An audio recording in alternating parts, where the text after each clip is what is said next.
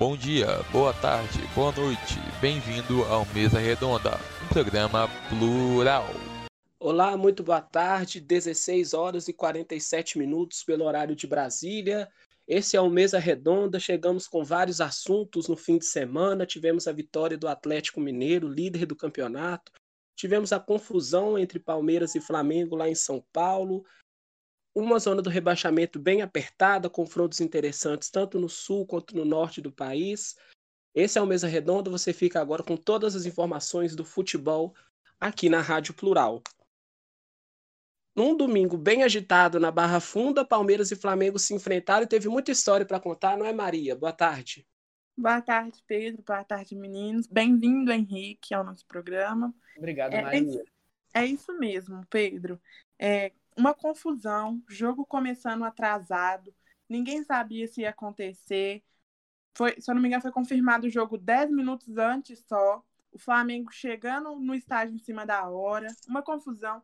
Acabou com o meu cartola tudo isso, mas vida que segue. Marinho, seu momento de desabafo, logo no início do programa. Palmeiras enfrentou o Flamengo, nós temos um carioca entre nós. Domingo também foi muito agitado para os flamenguistas, não é, Johan? Boa tarde. Boa tarde. Hoje tem dois cariocas. dois. Ia... Hoje boa... tem dois. Nossa, boa tarde. É, isso que eu ia falar hoje. Nós temos dois cariocas. Bem-vindo, Henrique. Obrigado, Tomara que você esteja com a gente mais vezes. Isso aí, cara. Esse jogo foi muito, muito doido, né? Assim, o Flamengo acabou entrando com um time muito. um time misto, porque tinha poucos jogadores disponíveis devido a. Assim, o coronavírus tá. Todo o elenco tá, tá infectado, então assim foi um jogo que, como a Maria falou, né, nenhum momento a gente sabia que ia acontecer. E no final foi um jogo até que interessante. O empate eu diria que até que justo. Então, discorremos sobre muito isso na, no programa de hoje, né? Discorreremos durante o programa.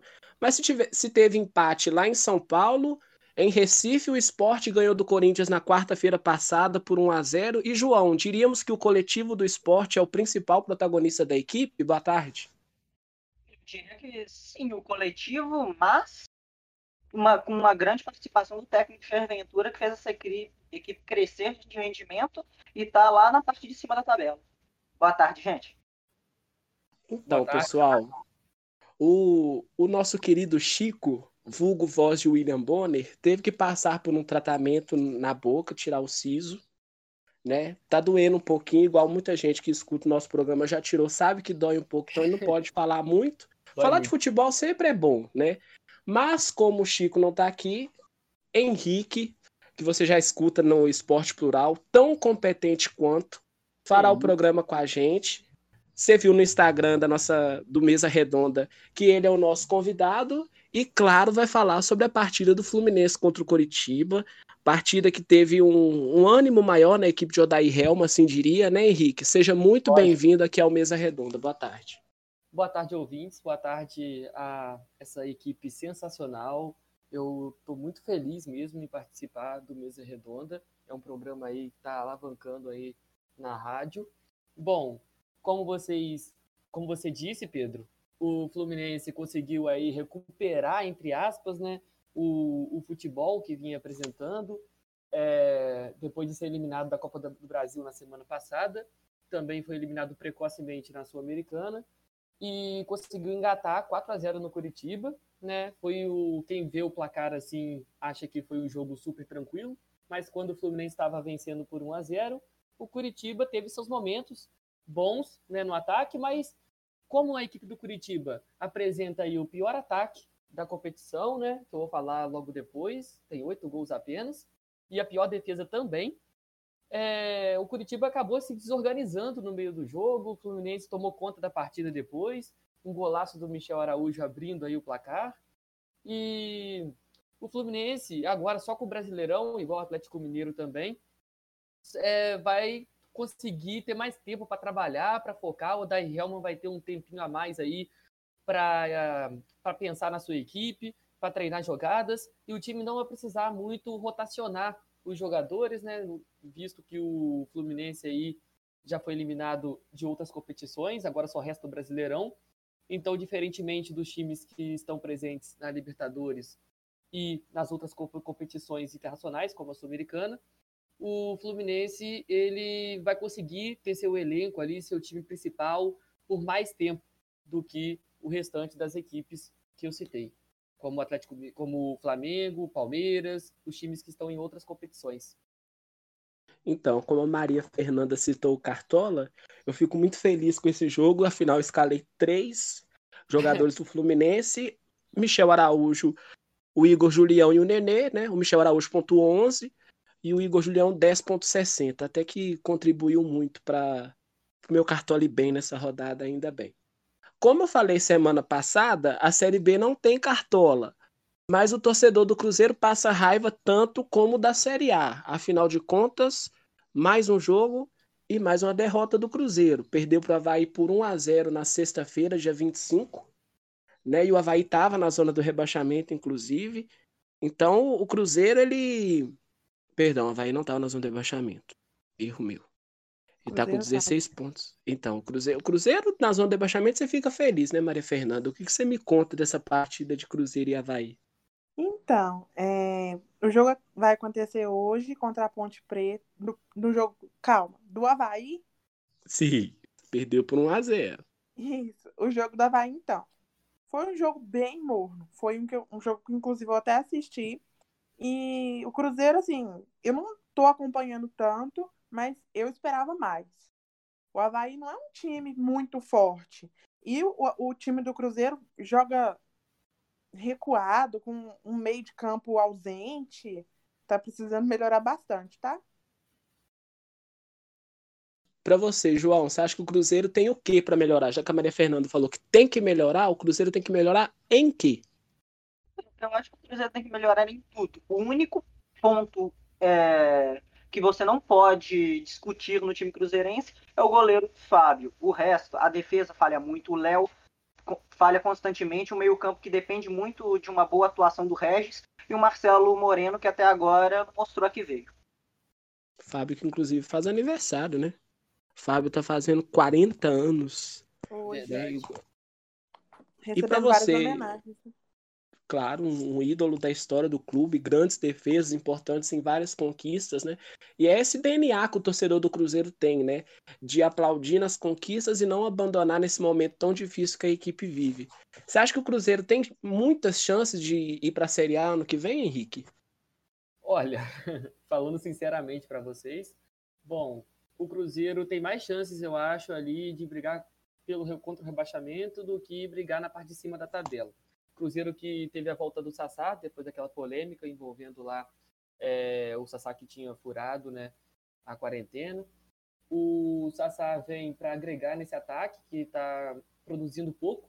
Como o João falou, depende muito de uma boa atuação do Regis. O Marcelo Moreno ainda não vem fazendo muitos gols. Então o Sassá ele pode ser uma peça fundamental, uma peça importante para esse ataque do Cruzeiro. E a zaga do Cruzeiro nem se fala, tem falhado demais, bola nas costas, sofrendo muitos gols.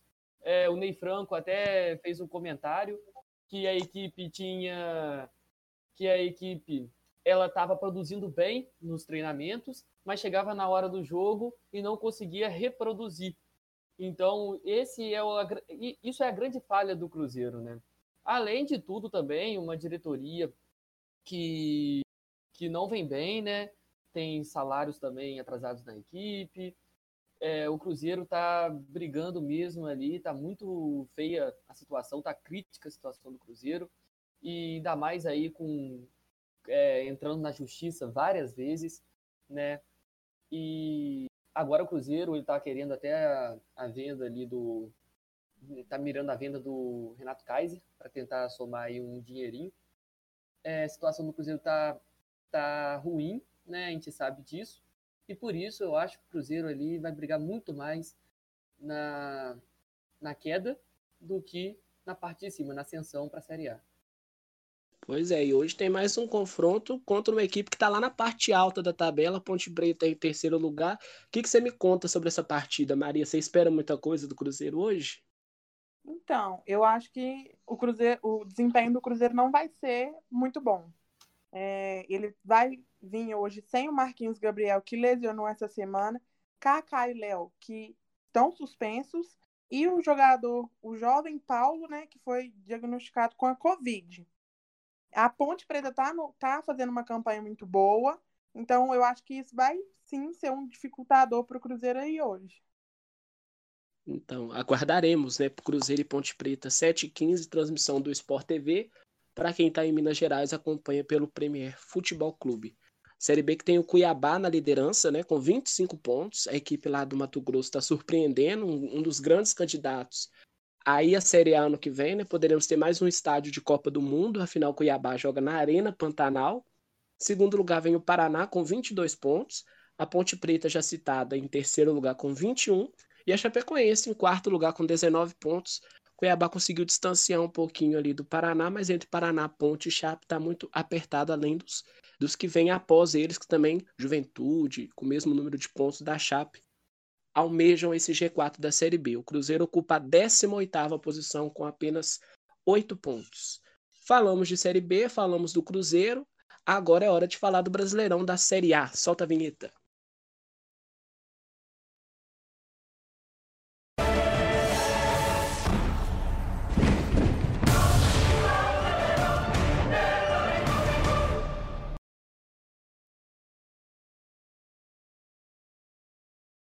Quarta-feira agitada em Recife, né, João? Esporte 1, Corinthians 0, começou a, adiantou a rodada.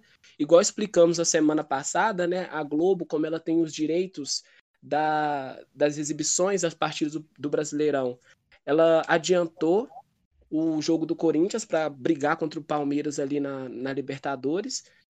E foi um jogo até agitado, né, entre Esporte e Corinthians. O que você me conta? Foi um jogo com algumas polêmicas, né? O Sport recebe, o Corinthians liga retiro e mantém a boa sequência, vence por 1 a 0 gol do zagueiro Iago Maidana cobrando pênalti. Só que o Corinthians no segundo tempo reclama de alguns lances em que ele alega incoerência do árbitro. Pois é, o pênalti marcado por esporte é uma bola na mão, mão na bola no caso, e um critério muito parecido com um lance dentro da área, numa cabeçada do Luan, que a bola pega na, mão do zagueiro do esporte. O VAR considera que não é pênalti e o Corinthians reclama bastante disso. Com a derrota, o Corinthians só se complica no campeonato. É, é o 15 colocado, tem apenas 12 pontos. Já o esporte faz uma ótima campanha, surpreendendo a todos é o oitavo, tem 17 pontos e está apenas dois da zona de classificação para a Libertadores. Você falou que o VAR não considerou pênalti e, na sua opinião, foi pênalti? Então, é, para mim tem muito esse o critério da distância em que a bola é tocada e pelo critério eu não marcaria talvez se eu não marcasse um eu não marcaria o outro mas como ele marca o primeiro que a uma distância muito curta e, real, e é a penalidade, ele marca a penalidade, ele tem que manter o critério no próximo lance e marcar a penalidade. Ok, né? Porque o VAR é muito discutido, né? Essa história da demora de lances que o árbitro poderia passar, né? Porque igual eu estava vendo na MLS, lances de impedimento, por exemplo, não são curtos, muito próximos, eles não são considerados, né? Porque é humano. O VAR é um computador, mas tem humanos operando e no campo tem humanos fazendo a arbitragem da partida e é muito milimétrico.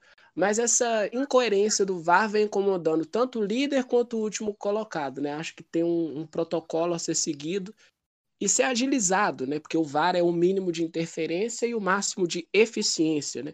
Mas o Corinthians tem um jogo a menos, ele tem a chance de ganhar e subir um pouquinho na tabela contra o Atlético Goianiense hoje, né, João? Sim, mas como a gente sempre fala, o Atlético Goianiense é um time muito difícil, que se classificou muito bem na Copa do Brasil na semana passada. E o Corinthians tem muitas deficiências, principalmente na criação e na finalização das jogadas. Agora chega o Casares, não deve ir para o jogo de hoje, mas o corintiano começa a ter um pouco mais de esperança de um time mais fluido no ataque para finalmente acionar o jogo. O Corinthians tem um grande atacante, mas não consegue fazê-lo marcar gols. E sobre os técnico, o técnico do Corinthians, você acha que o Coelho vai se firmar ou o Corinthians ainda procura um treinador?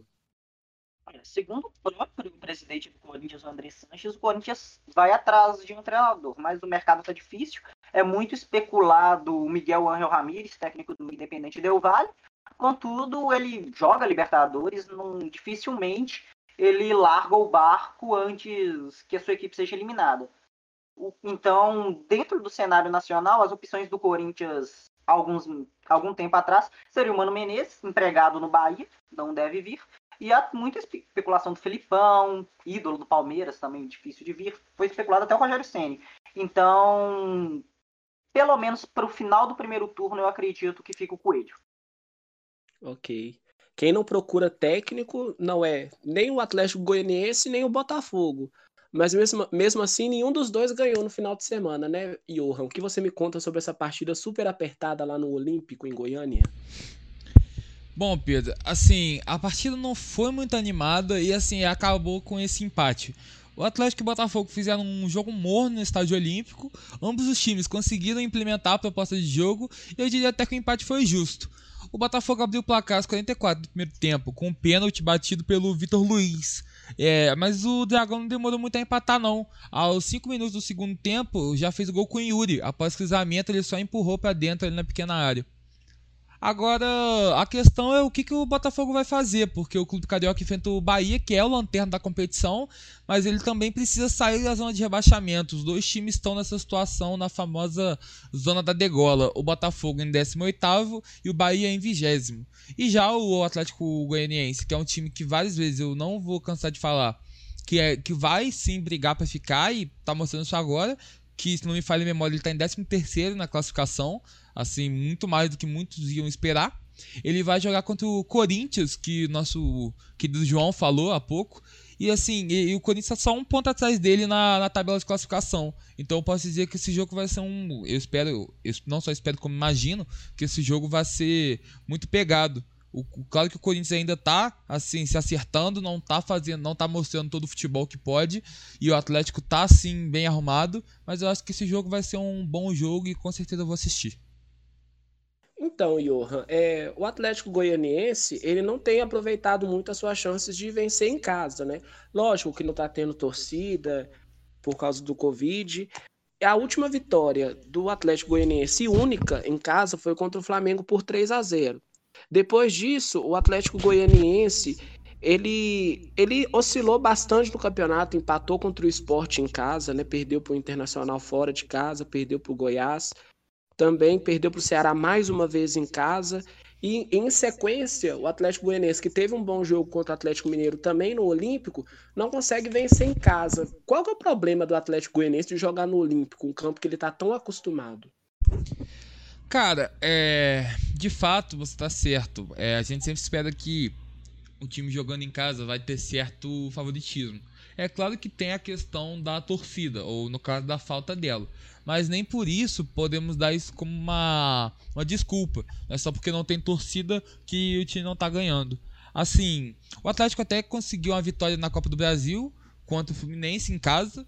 E até uma curiosidade, o Atlético está invicto contra times cariocas. Ele ganhou do Fluminense, empatou com o Botafogo e só na Copa do Brasil ele perdeu é, no primeiro turno pro Fluminense, mas foi na casa do Tricolor.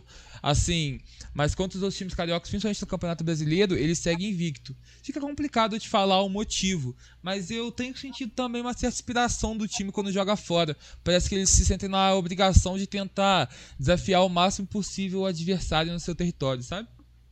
Concordo Sim. muito, Johan, com você. Ô Pedro, eu não sei se eu poderia falar, mas eu. Deve, fica à vontade.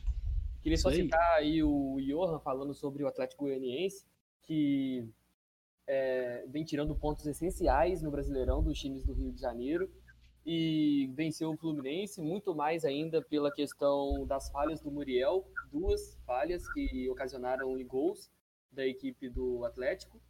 E o Botafogo também que faz, né? Botafogo empatando jogo após jogo, é, não está conseguindo aí desempenhar um bom futebol. A, a, grande questão ali do Botafogo é na lateral direita, onde o Kevin ele consegue atacar bem, mas não defende tão bem assim. O Botafogo trouxe um lateral direito para suprir essa necessidade que o time tem ali pela direita.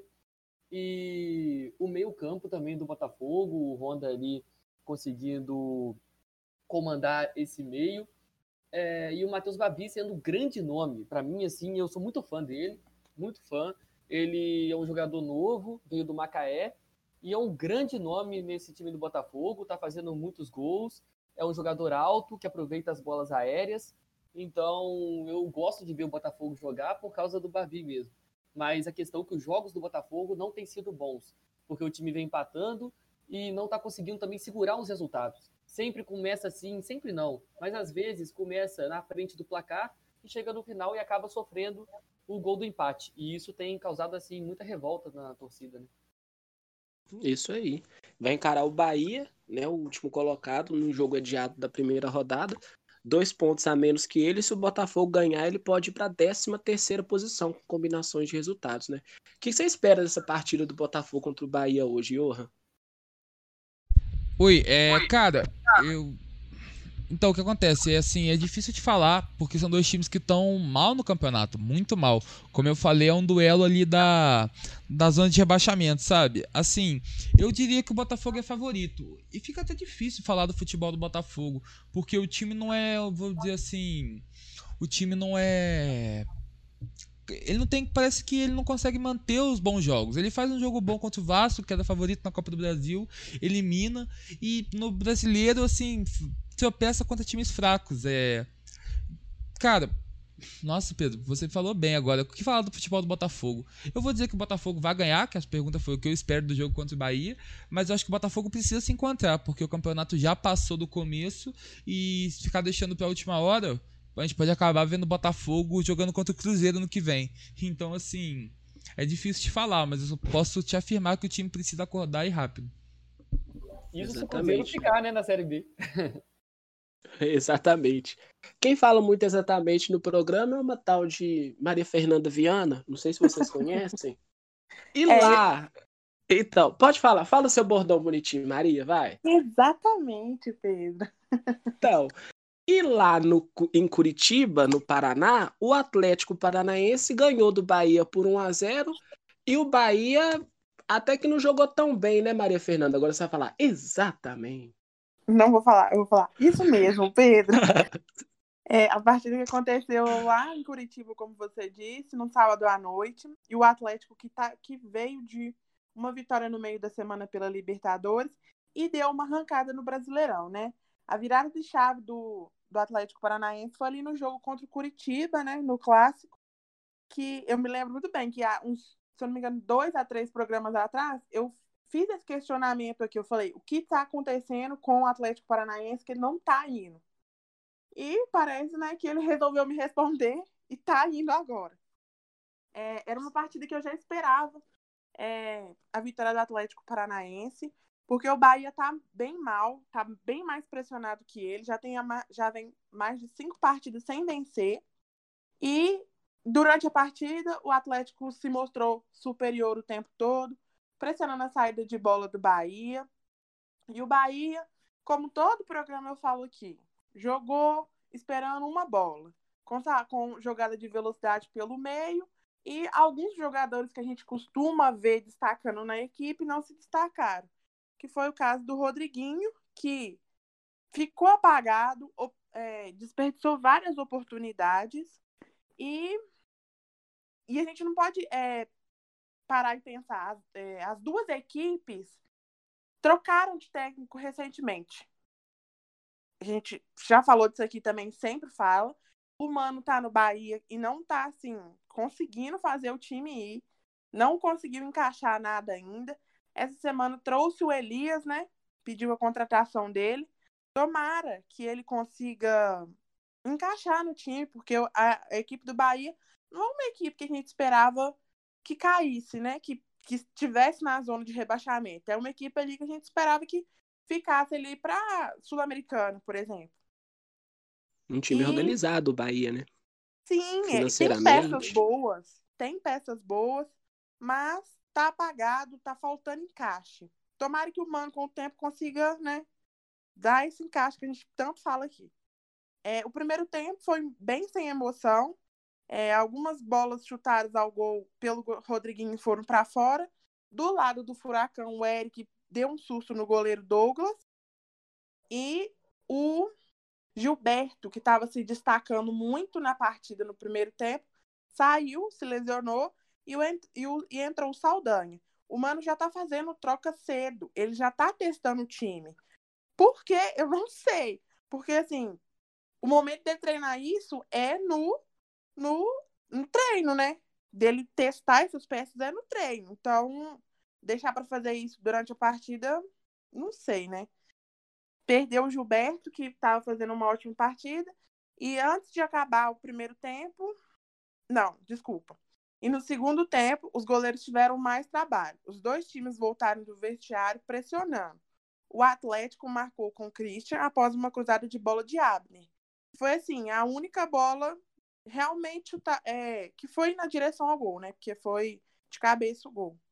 Mas a gente pode, assim, esperar um jogo bem, é, como disse o Johan, bem pegado, né, hoje, do Bahia, porque realmente ele está precisando do resultado. E do lado do Atlético Paranaense, a gente é, perdeu o capitão, Thiago Heleno, para o jogo contra o Flamengo, que vai acontecer durante o próximo final de semana. Sim, lá no Maracanã, né? Atlético Paranaense que foi o que mais conseguiu pegar posições nessa rodada, é, subiu quatro posições, está na 11 posição com 14 pontos. Bahia é o Lanterna com 9 pontos. Quem brilhou nessa partida foi o Santos, né? Não foi tão acionado, mas quando o fez, ele defendeu um pênalti. Sim, ele, ele é um jogador excelente, né? Eu gosto muito do trabalho dele. O Douglas também do lado do Bahia. Assim, o Douglas, no ano que, se eu não me engano, ele subiu com o Havaí, não foi? Acho que sim. E ele, sim. assim, se destacou demais quando quando chegou a Série A e talvez não vai ser desperdiçado se continuar no Bahia, né? Mas está fazendo um bom trabalho. Talvez ele seja uma das peças mais importantes ali na equipe, porque vem salvando bastante. Espera-se que ele salve bastante bolas hoje contra o Botafogo, né? Uhum, Porque com o... certeza. Confronto importantíssimo, né? O Bahia, igual eu falei, do, do Botafogo, dependendo de combinações de resultado, o Bahia sai da zona do rebaixamento hoje. Você sai da última posição e pode ir até a 16 ou a 15 posição, dependendo dos desempates do Corinthians lá com 12 pontos. Pois é, a zona de rebaixamento ali tá muito apertada, né? Sim muito. O, RB Bragantino tem 11, Botafogo 11, Goiás 9, Bahia 9. Se for pensar fora os critérios de desempate, se for pensar só em pontos, o Atlético Paranaense em 11 está a uma rodada de entrar na zona de rebaixamento. Lógico que vai ser muito difícil, porque tem muita gente é, atrás dele, né? Mas mostra que o campeonato está muito apertado. Agora, João, me diz aí, aí Mariana, tá calor? Vamos 34 graus, Pedro. Então, outro lugar que fez muito calor no fim de semana foi no Rio de Janeiro, né? Que é, é só uma cidade praiana que 25 graus os cariocas sente frio, é verdade, Johan? 25 graus é frio aí no Rio? Não, aí também não. 25 graus é aquele clima agradável, você consegue sair tranquilo em casa. Se eu abaixar para 23 graus, fica frio, Henrique? Ih, rapaz, 23 graus eu já posso estar até casaco. Aí, Mas... tá vendo? Dois cariocas no programa aí, ó. Mas por enquanto tá muito calor, aqui também tá fazendo 34 graus, igual aí em Mariana. Então, lugar que fez muito calor foi no São Januário, Vasco 1, RB Bragantino 1, mas o jogo não foi tão quente assim no primeiro tempo, né? No segundo tempo melhorou um pouco. Mas o que, que você me diz sobre essa partida, João? Um jogo que a gente esperava um pouco mais. Eram duas equipes que chegavam em momentos distintos. O Vasco caindo um pouco de produção, mas ainda é o quarto colocado do campeonato o Bragantino, apesar de frequentar a zona de rebaixamento, vinha apresentando uma melhora no seu futebol, vinha de uma grande vitória contra o Ceará. E um primeiro tempo meio fraco, truncado no meio-campo, sem muita criação, que a gente pode resumir a três lances de perigo. No início do jogo, uma cabeçada do cano para fora, um gol anulado do Thales Magno para o Vasco e um pênalti para o Bragantino, batido pelo centroavante Alejandro, mas que parou no Fernando Miguel, que depois de se adiantar na semana passada, defender um pênalti, mas sofrer o gol quando o árbitro voltou à cobrança, agora pegou sem, sem retorno e manteve o Vasco, por enquanto, com placar zerado. Na segunda etapa, o jogo, como você disse, deu uma animada, mas não foi tão por tanto tempo. Logo é, antes dos cinco minutos, o Vasco abre o placar com com Vinícius e um lance depois, menos de um minuto depois, na saída de bola, após uma intensa troca de passes, Lucas Evangelista empata para o Bragantino. Mas após isso, a partida volta a ser truncada, travada e acaba no 0 a 0 sem grandes. No 0 a 0 não, perdão. No 1 a 1 empate sem grandes emoções. É, o Vasco que ocupa a quinta posição agora, né? Porque o Vasco tá com 18 pontos, o Palmeiras é o quarto. É, enfrenta o Atlético no Mineirão no fim de semana. O RB Bragantino tem 11 pontos e abre a zona do rebaixamento, recebe o Corinthians na próxima rodada. E o Vasco perdeu a oportunidade de assumir a terceira posição, né? Pois São Paulo e Palmeiras empataram na rodada. A gente vai falar desses jogos daqui a pouco. E também perdeu a chance de sair do Z4, né? Pois ele tem o mesmo número de pontos que o Coritiba. Você escalou o cano no Cartola, Henrique? Você achou que ele ia bem contra o RB Bragantino? Rapaz, não, não escalei o Cano nessa rodada, não. É, o Cano, assim, vem fazendo muitos gols, é fato, né? É o jogador, assim, é artilheiro do Vasco na temporada.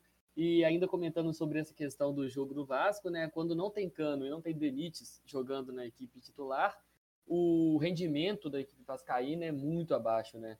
Porque o Benítez e o Cano ali, a dupla tá sendo sensacional. O Benítez lançando aí pro Cano para fazer vários gols. Mas essa rodada eu não acreditei no Cano, não. O âncora que vos fala acreditou, colocou ele como capitão e ele tirou 5,60. Enquanto o companheiro de ataque, Bom, só o Keno, 29,20. Né? Sobre o jogo do Fluminense. Segunda-feira.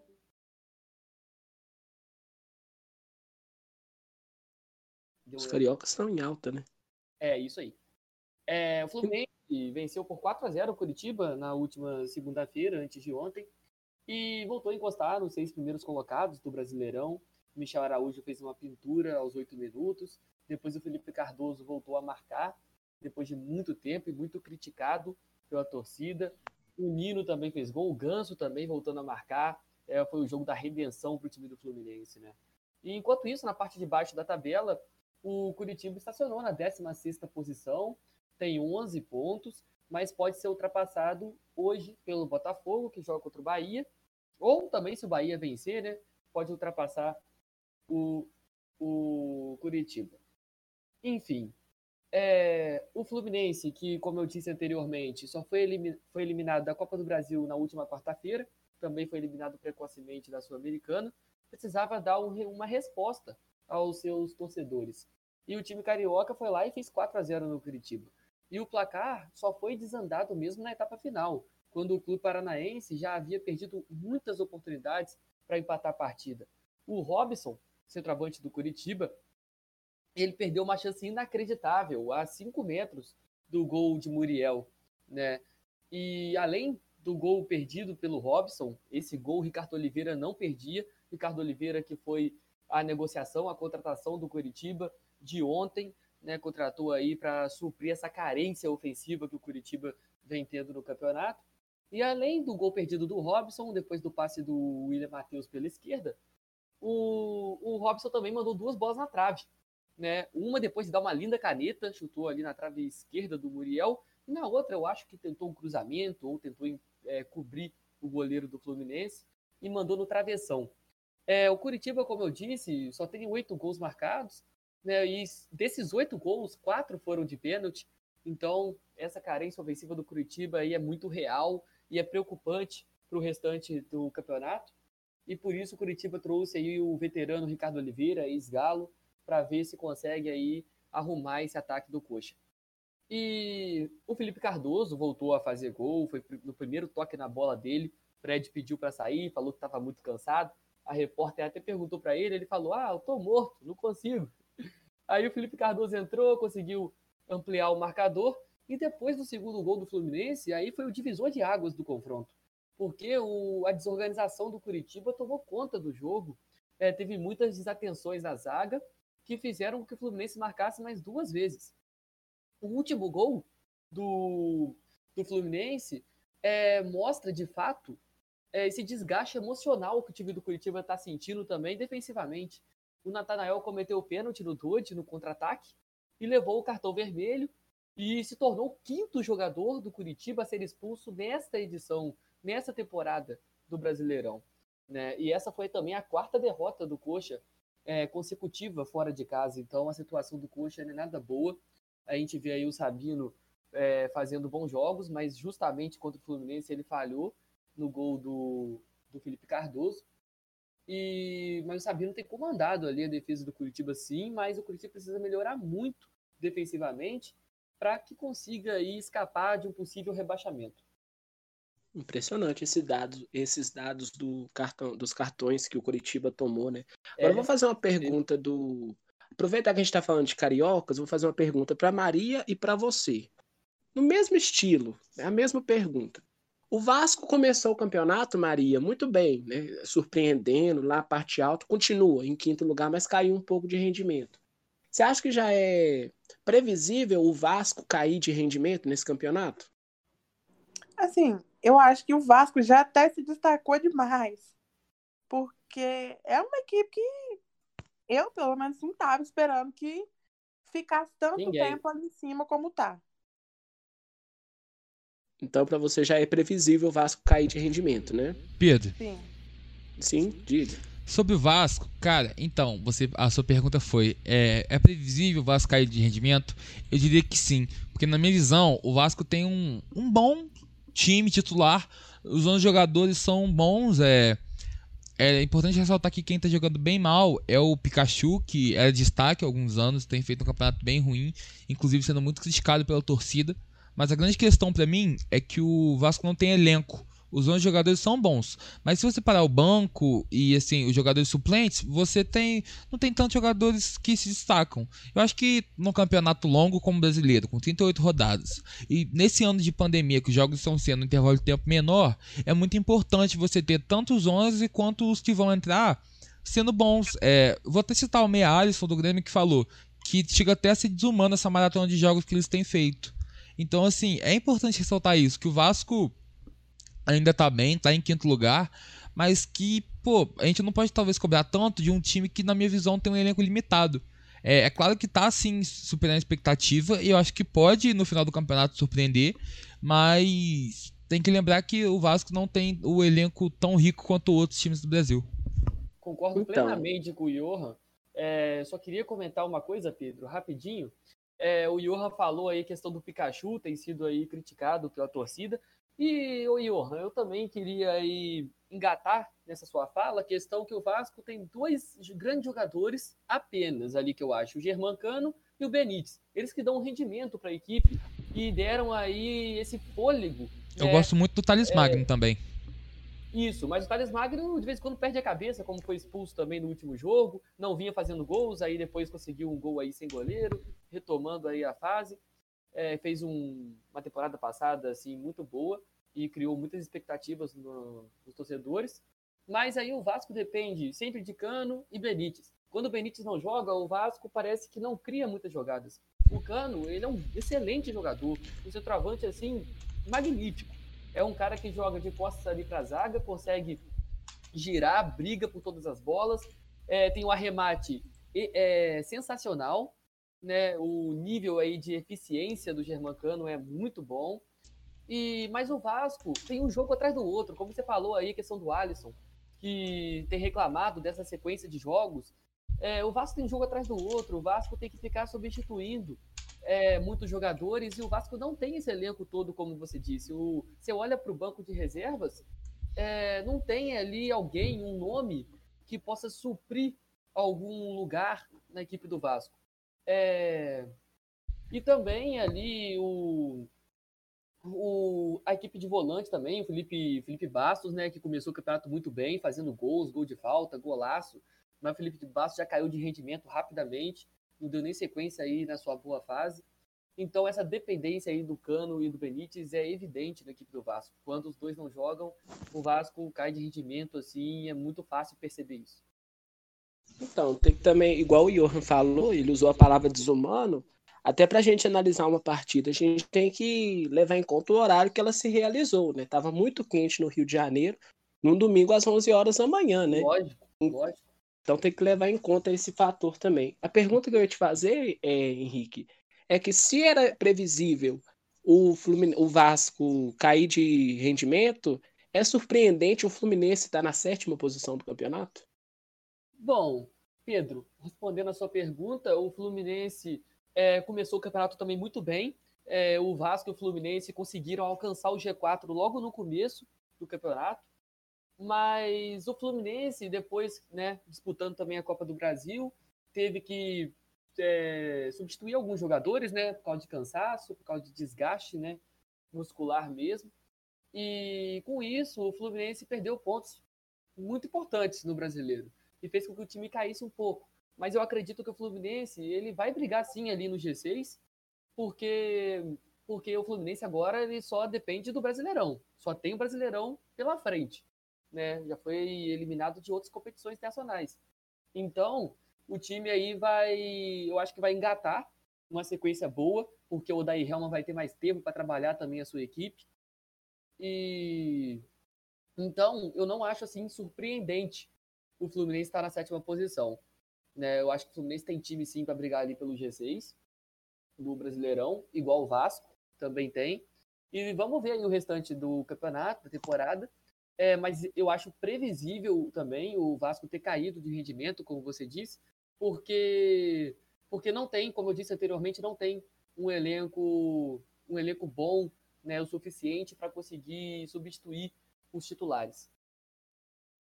Muito bem. E o Santos, Maria? O Santos surpreende positivamente, negativa, negativamente pela nona posição do campeonato ou é esperado? O que você me conta, so, conta sobre essa partida contra o Fortaleza? Então, é, olhando a campanha que o Santos vem fazendo, ele surpreende negativamente é, a colocação que está. Mas vendo as, as condições que estão tendo dentro do clube, que o clube não consegue contratar e etc., ele está surpreendendo. Vocês estavam falando aí de dependência. Santos, o rei da Marinho Dependência, né? É, sobre a partida. Foi uma partida bem agradável de se assistir. O Santos e o Fortaleza fizeram um jogo bem pegado e com belos lances. O primeiro tempo foi bem marcado, principalmente pelo equilíbrio das duas equipes. Porém, como era de se esperar, o Santos mostrou uma superioridade.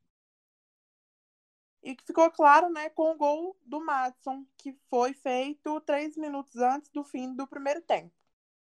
No segundo tempo, logo quando retornou, o, Fla o Fortaleza empatou o placar com o gol de Gabriel Dias.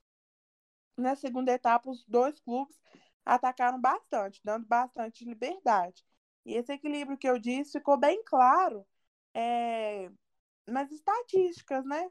Foi posse de bola de 55% para o Santos, 45% para o Fortaleza, e cartões, cartões amarelos, um para cada lado. É, do lado do Santos, o lateral Felipe recebeu um, e do lado do tricolor cearense, o atacante Romarinho. Sobre o Santos, na partida, o Cuca fez algumas jogadas apostando em Marinho, Solteiro e no Felipe Jonathan, que foi amarelado. E é isso é um jogo assim que o Santos poderia ter ido melhor, mas é, o Fortaleza também fez a parte dele jogando fora de casa. Você quer falar sobre as finalizações da partida? Pode ficar à vontade. Foi uma partida franca, né? Com muitas finalizações, foram 27 no total. E foi marcada também pelo cansaço das duas equipes que trocavam passes até sem uma profundidade. O Santos ele tem essa, essa dupla jornada, né? Libertadores e Campeonato Brasileiro. E um detalhe também que o Fortaleza teve a sua última semana cheia de treinos, né? O Fortaleza está disputando o Campeonato Cearense com essa coisa de coronavírus e tudo.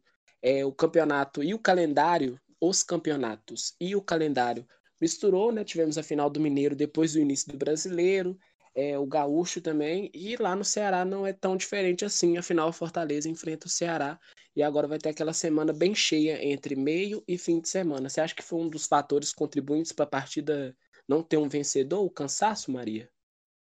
Ah, eu acho, pelo, pelo lado do Santos, eu até acredito que sim. Pelo lado do Fortaleza, não sei, porque o Santos ele tem o desgaste de viajar pela Libertadores, voltar.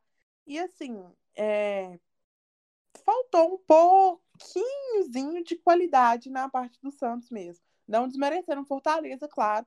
Como eu disse, fez uma partida muito boa. É, o Santos que, que ele tem essa premissa, né? Igual a gente fala todo todo programa, essa premissa de brigar pelo título. E o Fortaleza, ele quer uma Sul-Americana, até que tá bem no campeonato Fortaleza, mas a gente fala sempre que a Sul-Americana é o objetivo do, do Fortaleza.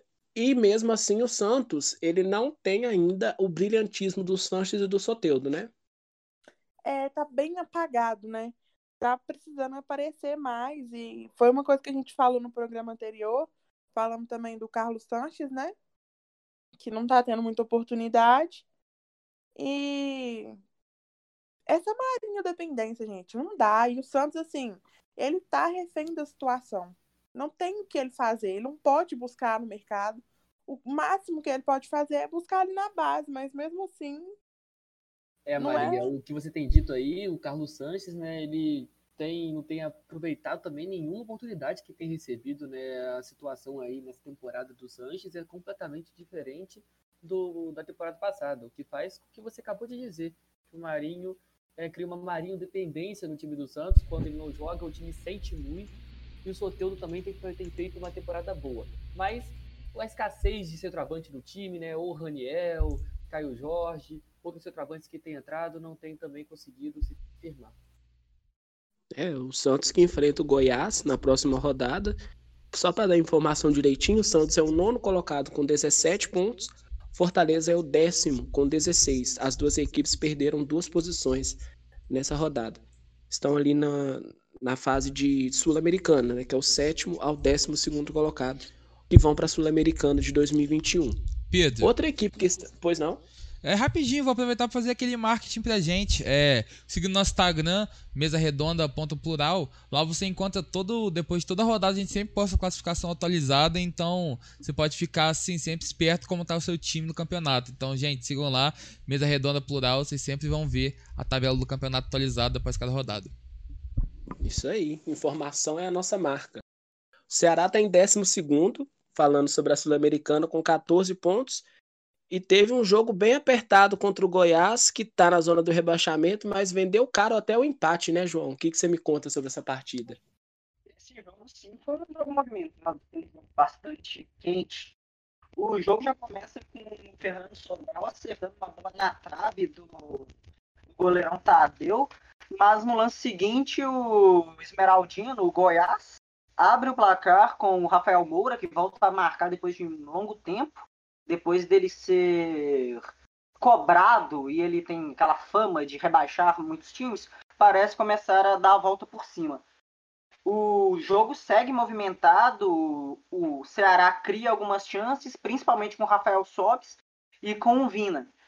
Só que o gol de empate só sai no segundo tempo, numa jogada em velocidade do volante Charles, e logo depois chega a virada com ele, sempre ele, o Vina, e aí a partir daí a gente tem aquela sensação que o Ceará vai começar a fazer o que fez no jogo contra o Flamengo, começar a ir para cima e criar mais oportunidades. Só que é, acontece justamente o contrário, o Ceará se retrai e vê o Goiás crescer na partida, cria boas oportunidades, mas vai parando em mais uma boa atuação do Fernando Praça, que vai segurando a vitória para o Vozão até os 45 do segundo tempo, quando o David Duarte empata o jogo. Nesse jogo a gente tem que destacar, eu até enquanto falava do jogo, falei duas vezes o nome dele, o Vina, que faz uma grande temporada, tem 24 é, participações em gols, 12 assistências e 12 gols marcados. E é a grande esperança do Ceará de voltar a conquistar vitórias, já que vem de uma sequência né, de dois jogos sem vencer. Vina dependência, João? Olha, talvez. O Rafael Sobis não faz uma boa temporada, né? não faz muitos gols. Então, a função de marcar gols e de dar assistências acaba muito em cima do Vina. Você sente saudade do Vina no Atlético, Maria? Eu ia falar isso agora. Eu, eu li saudade. seus pensamentos. sim, saudade, sim. Eu gostava muito dele quando ele estava aqui. talvez se ele tivesse aqui hoje, não teria tantas oportunidades, né? Não sei o que se passa na cabeça do São Paulo, acho que nem ele mesmo sabe.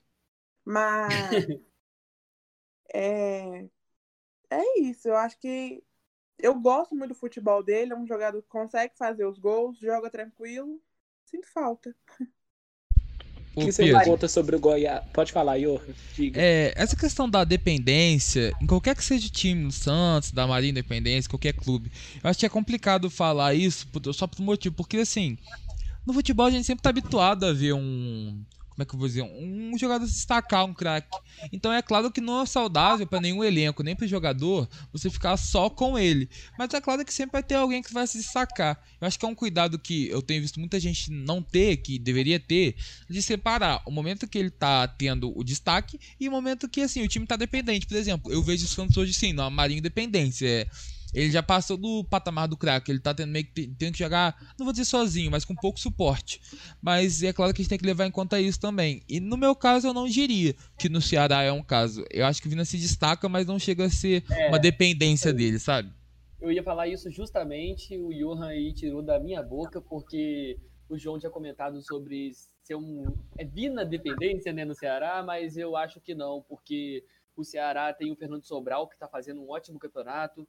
É, o Kleber aí, o centroavante, está entre Kleber e Rafael Sobis, ainda não decide qual. Rafael Sobis que fez um ótimo jogo contra o Brusque, mas esse Vina dependência eu acho que não existe no Ceará, por questão assim de ter também o Fernando Sobral, para mim os dois aí são principais no setor ofensivo da equipe. E é claro, lógico, o Vinícius está fazendo assim uma ótima temporada, diferente de outras equipes que ele passou, fazendo muitos gols, está aproveitando as chances. É, e é um jogador essencial para a equipe. Quando ele não joga, sente também a ausência. Mas eu acho que é um caso diferente do, do, do Santos. Eu acho que a questão do Marinho aí no Santos é muito mais uma dependência, porque o Marinho tem chamado muita responsabilidade em todos os jogos. E o Vina tem feito seus gols, sim, tá uma fase sensacional, mas eu acho que quando ele tá ausente, eu acho que o Fernando Sobral pode chamar um pouco dessa responsa aí pro time do Ceará. E comentando a questão do, rapidinho, queria comentar a questão de técnico no Goiás. Né? A gente vê aí é, muitos técnicos é, ao longo da temporada rodando muito cedo, ainda mais agora com o Brasileirão corrido como tá por causa da pandemia. O Thiago Lag foi demitido com 38 dias. Eu vi aqui estatística, o Thiago Lag tinha seis jogos apenas à frente do Goiás, e sendo que teve uma época que ele pegou Covid-19 e teve que comandar o treinamento à distância. Então a gente vê assim que é uma falta de respeito com os profissionais também, com os técnicos. Eu sei que a maioria dos técnicos brasileiros estão mesmo em defasagem, mas comparação com os outros técnicos, né, que estão vindo de fora, o Sampaoli fazendo um bom trabalho agora no Atlético, o Jorge Jesus fez um ótimo trabalho, nem preciso falar, no Flamengo, o Domenech aí precisando de tempo também, é o que eu queria citar, o tempo, né, o Flamengo aí, torcida criticou bastante o Domenech ainda critica, mas ele precisa também de tempo para poder trabalhar. Né? Igual o Jorge Jesus teve seu tempo, quando a equipe também tomou 3 a 0 para o Bahia, se eu não me engano, no ano passado, quando ele estava iniciando a sua trajetória. Bom. Primeira partida. Isso. E chegando depois, agora, o Enderson Moreira. Enderson Moreira, assim, foi anunciado é, minutos depois, horas depois do Thiago Largue sair. É, o Enderson Moreira que, é, que é, vai fazer sua terceira passagem como treinador pela equipe esmeraldina. E no fim de 2011, quando a equipe estava na segunda divisão, o técnico assumiu o cargo, livrou o time do rebaixamento na, na segunda divisão e no ano seguinte, 2012, foi campeão da Série B. Em 2013, ele ainda continuou na equipe e terminou a Série A na sexta colocação. O Goiás tinha um time assim, sempre tem jogadores aí chegando no Goiás que a gente fica de olho e são jogadores que brilham. O Walter, o Ricardo Goulart, antes de, de chegar aí para o Cruzeiro para fazer aquela, aquela, aquelas duas temporadas fenomenais no Cruzeiro, se eu não me engano, 2012, 2013, ou 13, 14, não lembro o ano direito, mas foi, foram duas temporadas de glória na equipe do Cruzeiro. E o Ricardo Goulart fez parte dessa equipe.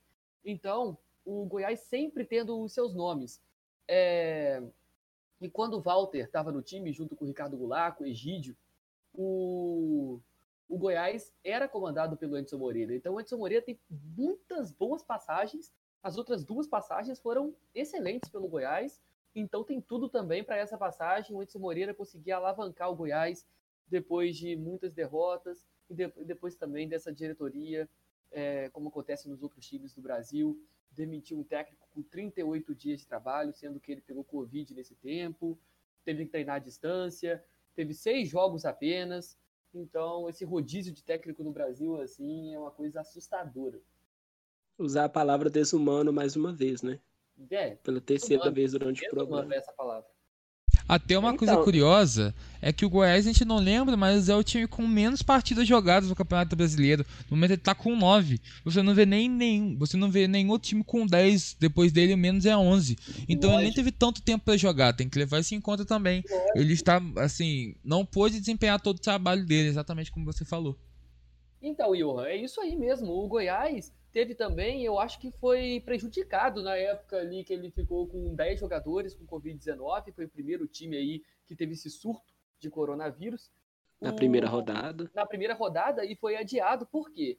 Depois a gente vai chegar nesse assunto, vocês vão comentar também melhor o jogo do Flamengo e do Palmeiras, mas eu queria só comentar a questão que o Goiás, ele descobriu os jogadores, descobriu, entre aspas, os jogadores com Covid, é, horas antes do confronto, minutos antes, não tinha como mais enviar novos jogadores para disputar aquela partida contra o São Paulo. Tanto que depois o Goiás enfrentou o Palmeiras, empatou com o Palmeiras, um resultado que ninguém esperava fora de casa. E o time, assim, não contou com, com vários jogadores que estavam ainda com Covid.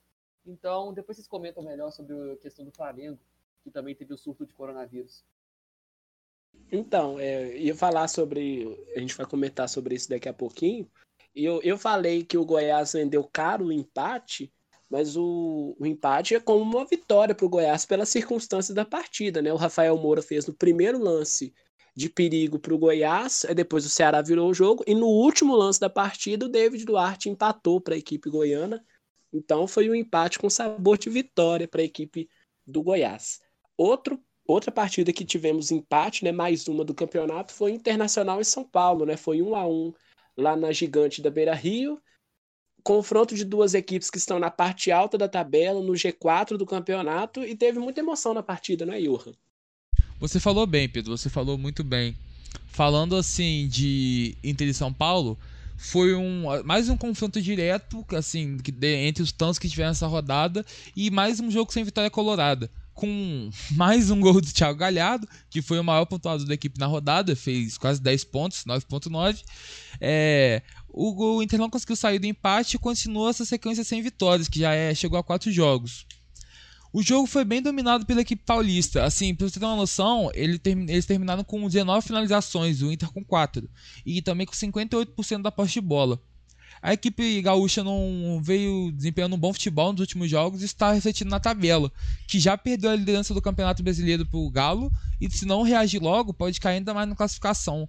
É uma curiosidade até boa de falar que o Inter, como eu falei, está numa sequência ruim e perdeu não só a liderança no brasileiro também na Libertadores. Então o time tá caindo de produção. É o que a gente falou do Vasco mais cedo. Já tá começando a ter desfalques, tanto de lesão quanto de suspensões. E tem que ficar de olho, porque ainda dá tempo de reagir, mas se for deixando para depois, vai cair sem parar. Desfalque durante a partida também, né? Já que o Zé Gabriel foi expulso. Falou muito bem, falou muito bem. Tem que levar em conta isso também. Assim, uns dois minutos o Thiago Galhardo já abriu o placar, mas foi o impedimento. E as duas equipes começaram a partida com uma marcação bem avançada, que deu bastante agilidade. Dois times do G4 a gente não podia esperar mais. Com 39 minutos, o cruzamento do Moisés pro Thiago Galhardo, que abriu o placar de cabeça. E vou falar que botei os dois no meu cartola, então isso aí me ajudou bastante. O Inter trocou bem os passes, mas não demorou muito, o São Paulo já empatou. É, o São Paulo empatou até com, uma, com o Luciano na cobrança do Reinaldo. O Luciano desviou e mostrou que a equipe é bem reativa. É legal destacar que o gol do Thiago Galhardo ele fez uma linda homenagem para uma fã que comemorando em Libras. É legal ver o jogador não só indo bem dentro de campo, como também trazendo essa representatividade para o esporte. O Marinho também fez isso, né, Johan? Sim. Marinho, ele... Se for falar de tá passado, feliz. até o Jorge Jesus chegou a fazer também. É isso aí.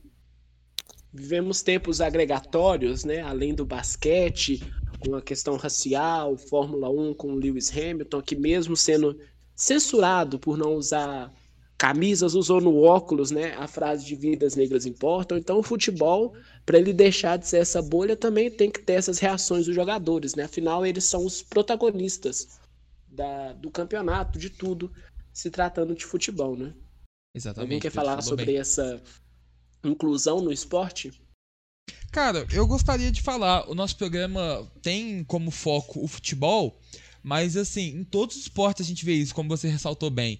Isso é muito legal, cara. A representatividade é uma coisa muito importante e na verdade é até chato falar porque se a gente está tendo casos de representatividade, gente trazendo esse lado para o esporte, é porque a gente vê que existe pessoas fazendo preconceito, sendo preconceituosas. Assim, se alguém tem que lutar contra isso, é porque está acontecendo. Isso é muito triste de saber. Então é muito. Ao mesmo tempo que é triste ver gente fazendo, porque está fazendo, está existindo preconceito, para eles estarem lutando contra, é importante ver essa luta também. Isso aí. É, o, o Marinho também fez um comentário né, no, no Bem Amigos, dessa segunda-feira é, falando sobre a questão da inclusão, né, falando sobre não só o preconceito racial, como está citado aí por vocês, é, também sobre os gays, sobre outros preconceitos que existem no futebol, e é claro isso. Né? É, eu quero só pegar a parte que o Marinho falou aqui, que eu estou aqui nas mãos já. Ele falou assim o seguinte: quero que pessoas tenham mais empatia pelo próximo. Quando falo em igualdade, não é só pela cor, é pelos negros, pelos gays, é de ter empatia, amor pelas pessoas. A pandemia veio para nos ensinar sobre o que é amar. Torço muito para que a gente viva num mundo melhor. Foi uma das palavras aí que foi destacado aí no Bem Amigo, no programa de segunda, é, sobre justamente o que vocês vêm comentando, né? Que o futebol ele ainda é um lugar, né? É um, é um esporte ainda muito preconceituoso, não só racial, mas a gente vê assim é, a própria torcida né, quando, quando o goleiro vai bater o tiro de meta. Né, isso acontece também muito em São Paulo, que o goleiro, o adversário, vai bater o tiro de meta, a torcida é, é, vem com xingamentos homofóbicos. Né? Então, é, a CBF já até está tomando algumas alguns está tomando alguma, alguns cuidados com isso, né? Está tentando aí reverter essa situação, mas é claro que falta muito ainda para a gente atingir aí o bom nível. E é uma palavra necessária, é muito utilizada e necessária, né? Empatia. É sempre importante lembrar que nós somos iguais perante a lei a todos, né? Então, isso também tem que ser praticado no futebol. Agora me diga, Maria Fernanda, você teve algum motivo para sorrir no fim de semana? Ah, eu tive. Hum, com certeza eu tive. Meu time. Me conte sobre. Líder, líder. O Atlético jogou com o Grêmio, né, nesse sábado, venceu por 3 a 1 Vitória que, como estou fazendo agora, puxando uma fala do Johan, que eu coloquei nos palpites lá no nosso Instagram. É, no programa passado falei também que meu palpite era 3 a 1 acertei, porque o time está deslanchando. O Atlético foi foi recebido no Mineirão pela torcida, né? Uma rua de fogo maravilhosa, que antes tinha sido barrado pela polícia, mas os torcedores não respeitaram, né? Um pouco errado também, porque muita gente sem máscara no meio da pandemia, aglomeração, tenso, né? E a torcida organizada da Galocura foi punida por, pela Prefeitura de Belo Horizonte para pagar uma multa de R$ 3.500 por causa da aglomeração, mas valeu a pena, né? Como diz a, a música do Galo, valeu a pena, Galo, vamos ser campeões. Boa. E você, João, você tem motivos para sorrir com seu time? Meu time, eu acho que eu posso dizer que ele não me dá muitos motivos para sorrir desde 2017, apesar de ter ganhado estadual depois. Felicidade faz tempo. E esse ano é triste ver o jogo do Corinthians. Muito bem. Vamos falar do jogo do Atlético contra o Grêmio por 3 a 1 né? No último sábado, igual a Maria Fernanda falou, o Atlético recebeu o Grêmio para se firmar de vez na liderança do Brasileirão. E um nome que se resume a essa partida é Keno, né? Três gols, seis gols em duas partidas. A gente que não é muito bom de, de exatas, né? Jornalistas falando, seis dividido por dois, três, até que fica mais fácil, né? O Atlético consegue a vitória é, se firma lá na liderança do campeonato, como é o objetivo do Atlético com o São Paulo, né? E o Grêmio permaneceu com 13 pontos na 14 posição do campeonato. E muito se falou sobre as contratações do Atlético na pandemia, né? O Atlético contratou muita gente na pandemia, muita gente, muito torcedor do Atlético e analistas falaram sobre o rombo financeiro que poderia ter o Atlético que tem um investidor muito forte, assim como o Palmeiras tem a Crefisa, o Rubens Menin no Atlético é um investidor muito forte, o Atlético que está construindo o seu estádio e as contratações do Atlético estão sendo decisivas, né? Afinal de contas, o Keno fez três gols contra o Grêmio e uma assistência foi de um goleiro, né? O Everson que foi pedido de São Paulo. Né, o Atlético com a vitória não só ultrapassou o Inter, como também abriu uma vantagem de três pontos. Vale lembrar que o Atlético só tem o Campeonato Brasileiro pela frente, né? O Atlético foi eliminado na Copa do Brasil e na Copa Sul-Americana, quando ele era dirigido pelo Rafael Dudamel. Então, o at... pode falar. É, sobre isso que você está falando do Keno e do Everson, é muito uma. É, essa construção é muito do clube, muito é, do São Paulo que vem agregando, porque o Keno foi um investimento do clube, o clube que foi atrás e quis trazer ele o, o São Paulo veio com uma ideia de jogadores mais novos, mas o clube é, impôs que teria que ter alguém ali com experiência e trouxe o Ken. E como você disse, o Everson foi pedido do São Paulo. Então, assim, é uma relação que está tendo uma troca muito boa, né?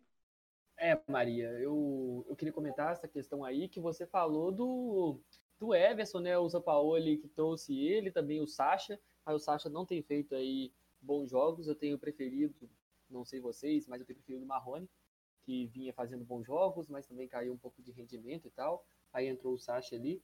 Mas o São Paulo ele trouxe assim, o Everson, que é um, um goleiro que estava encostado no Santos, né, tentando sair da equipe, não estava conseguindo. O São Paulo aí foi o grande nome para tirar o Everson ali do Santos e trazer para o Galo. O Everson que é um jogador também que sabe sair com a bola, né, sabe assim é, tem um pouco de habilidade nos pés, o que o São Paulo ele gosta demais, que é um goleiro que consiga é, ter uma visão de jogo ampla. E, e o Grêmio, nesse jogo aí contra o Atlético Mineiro, foi até um jogo fácil né, para o Atlético. O Atlético abriu 2 a 0 o Grêmio ainda tentou responder depois, mas quando o Grêmio aí diminuiu com, com o gol, o, o Atlético foi lá numa bola assim é, o do Everson, sensacional, né? Repôs a bola, deixando ali a zaga do, do Grêmio perdida completamente. E o Keno numa fase assim, como vocês dissem, disseram, uma fase é, sensacional, né? O Keno são dois jogos seguidos, com um hat-trick na conta, e já que o time só tem o Campeonato Brasileiro, o time tem muito elenco para ser campeão. O time, para mim, o Atlético é o grande favorito para ser campeão, só depende dele mesmo, porque é o time assim que só disputa ali é, na, na tabela da, de cima, né? É um, é o, acho que é o único que disputa só o Campeonato Brasileiro. Né? Tem o Fluminense chegando em sétimo, mas outros times estão disputando outras competições.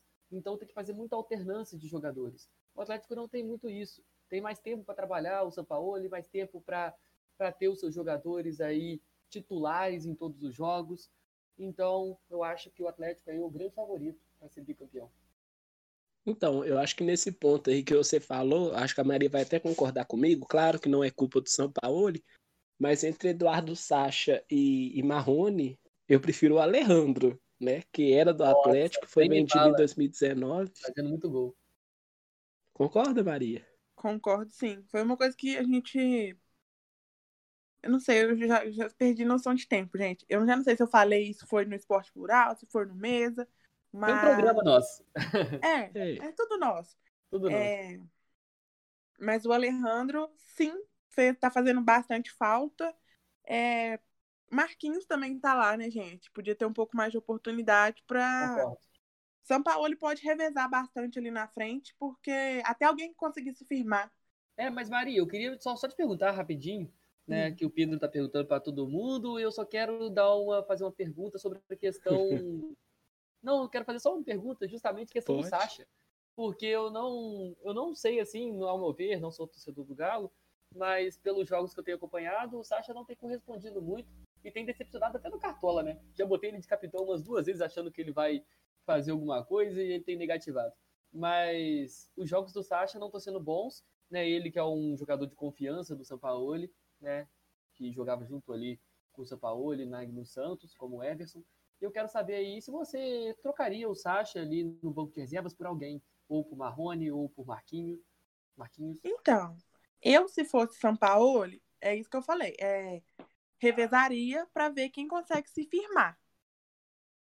E aí, assim, o Keno, né, tá surpreendendo todo mundo, tá conseguindo manter ele na frente, e até porque ele revezando, ele consegue ver quem que vai encaixar melhor com o Keno na grande fase que ele tá. Porque os outros já jogaram com o Keno, mas o Keno não tava nesse auge todo, né? É isso aí. Não, o... é, só queria interromper porque o Luan, o Luan Calouro, né, estuda com vocês, primeiro período, ele ele tá falando aí para mandar um abraço para ele, que tá assistindo o programa nosso, e falando para mim aqui para parar de zicar o galo, que eu tô falando bem do galo agora, pra eu parar de zicar o galo dele, né, e da Maria.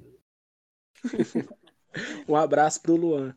Atlético colocou o Sávio no ataque, né, da base, tirou o Savarino, colocou o Sávio. O São Paulo está abrindo um pouquinho a mente, colocando mais possibilidades também, né, Maria? Sim, tá, tá conseguindo mexer bastante, né? Ele sempre, desde sua chegada, a gente não consegue prever um time completo, né? Ele tá sempre surpreendendo a gente. Mas eu achei é, uma proposta que eu nunca tinha visto no Galo. Eu achei assim que tá perfeito. O elenco, assim, uma coisa que tanto é, por causa do São Paulo também, mas o elenco está muito unido. Eu nunca vi o elenco do Atlético tão unido como está agora. É, o Atlético tem tem essa força, né? O São Paulo tem aquela cara, igual a Vanderlei Luxemburgo tem, de comandar o vestiário. Quem comanda bastante vestiário é o Renato Gaúcho, né, Henrique? Eu falo sempre aqui no, no programa, como o Chico é o encarregado a se tratar do Grêmio, que o Grêmio está sem identidade, o Grêmio perdeu muitas muitas peças importantes e tal, mas o Grêmio ainda não consegue encaixar o seu futebol que ele sempre teve nos anos anteriores, né? Sempre começava o Brasileirão mal e depois ia subindo. Isso não está acontecendo esse ano, né? É isso mesmo, Pedro. Antes de falar sobre o Grêmio, queria mandar um abraço pro Chico e melhoras também, né, para você voltar a agregar esse programa maravilhoso dessa galera aí do Mesa Redonda. Bom, é, falando um pouco mais sobre o Grêmio, o Renato Gaúcho ele já está há quatro anos, completou quatro anos recentemente à frente da equipe. E com a saída do Everton Cebolinha ali, que era um jogador que nem preciso falar, joga muito, né? Sensacional. Foi para o Benfica, do Jorge, do, oh, desculpa, do Jorge Jesus. E tentou agora, o Grêmio né, tinha o PP como encarregado de substituir nada mais nada menos que o Cebolinha.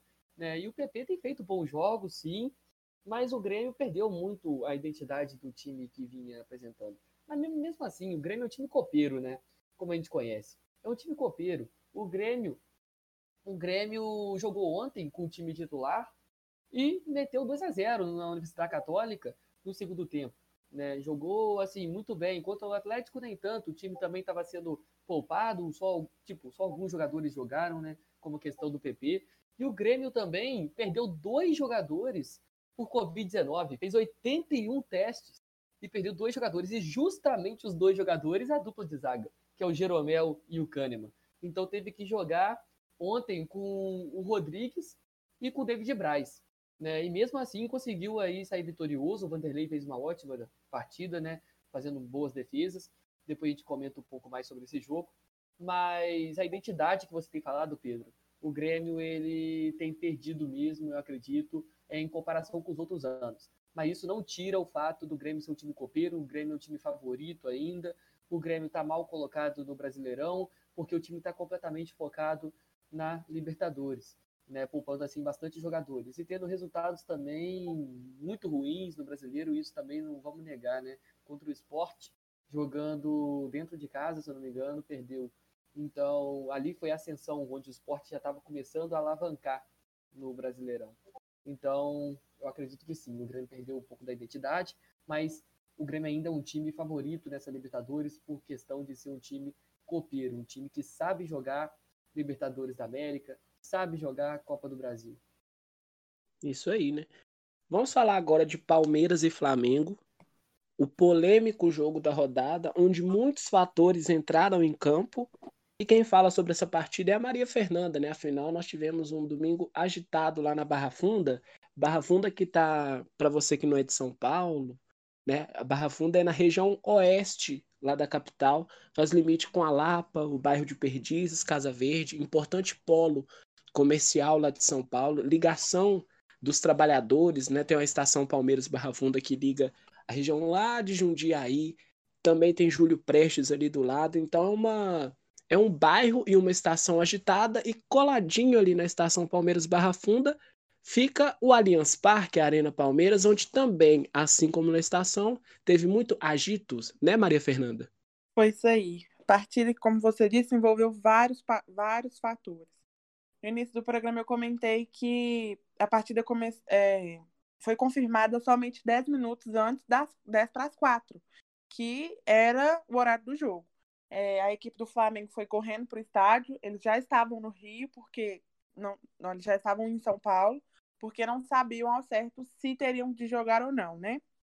Mas já estavam lá. É, a partida começou atrasada 20 minutos. É, o Flamengo tinha meia hora para entrar em campo, ou seja, eles podiam entrar até 4 e meia. E o árbitro, que foi aquele parecido com Vin Diesel, estava é, bem nervoso também. Comentou aquele árbitro muito bom. Exatamente, eu, gosto, bom, eu gosto dele. É o Jean-Pierre. É, Jean primeiro... Isso, exatamente. Tava esquecendo o nome dele. É, no primeiro tempo, o Palmeiras entrou com os três meninos, né? Que não é um costume. Foi Patrick de Paula, Gabriel Veron e Gabriel Menino, que já é titular. Sempre. É, o Luxemburgo optou por entrar com os meninos para talvez é, dar mais um equilíbrio, já que a equipe do Flamengo estava com é, a média de idade mais baixa e poupar um pouco dos titulares devido às partidas da Libertadores, né? Inclusive, o Palmeiras joga hoje pela Libertadores. É, a primeira chegada do Verdão foi feita pelo Verón. Chutou de fora da área, mas a bola subiu demais. Ele, que, de, que minutos depois sofreu um pisão no pé, é, que nem foi amarelado pelo juiz, não viu, né, na verdade. A gente só pelas câmeras que conseguiu ver é, o grau, né, de, de do grau do pisão, que foi, foi bem foi bem é, machucou bastante, né? E sim, deixou sim. todo mundo bem preocupado, porque o Verão é uma peça muito importante. No segundo tempo, ele e o Gabriel Menino saíram para a entrada de William Rafael Veiga. Minutos depois, é, aos, 12, aos 12 do segundo tempo, o garoto Patrick de Paula abre o placar é que ele é uma boa, né? Ele não tá entrando como titular, mas dessa vez entrou e marcou. Dois minutos depois, o Pedro, que agora tá no Flamengo e é ex-Fluminense, né? É, empatou a partida. Como sempre, como todo programa eu falo aqui, Zé Rafael foi amarelado mais uma vez e tá fora da próxima partida. E o seu Gabriel Menino? Meu Gabriel Menino saiu no segundo tempo. Não foi, dessa vez Dessa vez, eu, se eu não me engano, ele não foi amarelado, tá? Dessa vez, não. Só na Libertadores. Pois não. Eu, eu posso comentar um pouco sobre esse jogo, também falando diretamente com o Johan? Pode falar sim, mas antes de você comentar, é, a gente vai fazer um, um, uma coisa diferente aqui no, no Mesa Redonda, né? Você está acostumado a, a, acompanhar o Mesa Redonda, você que está nos ouvindo, a gente falar mais sobre a partida do que do que acontece fora de campo. Você viu que a Maria falou sobre a partida, né? Você já terminou de falar da partida, Maria? Sim. Então, Henrique, só para ficar bem claro, Johan, fala sobre a partida do Flamengo, porque foi Palmeiras 1, Flamengo 1, mas na minha opinião foi Palmeiras 1, Flamengo um monte de defesas de Hugo, né, o destaque da partida. Fala sobre o Flamengo e depois disso a gente vai falar sobre esse absurdo que aconteceu no domingo. Claro, é, antes eu só quero falar, Henrique, você quer falar alguma coisa antes ou posso puxar?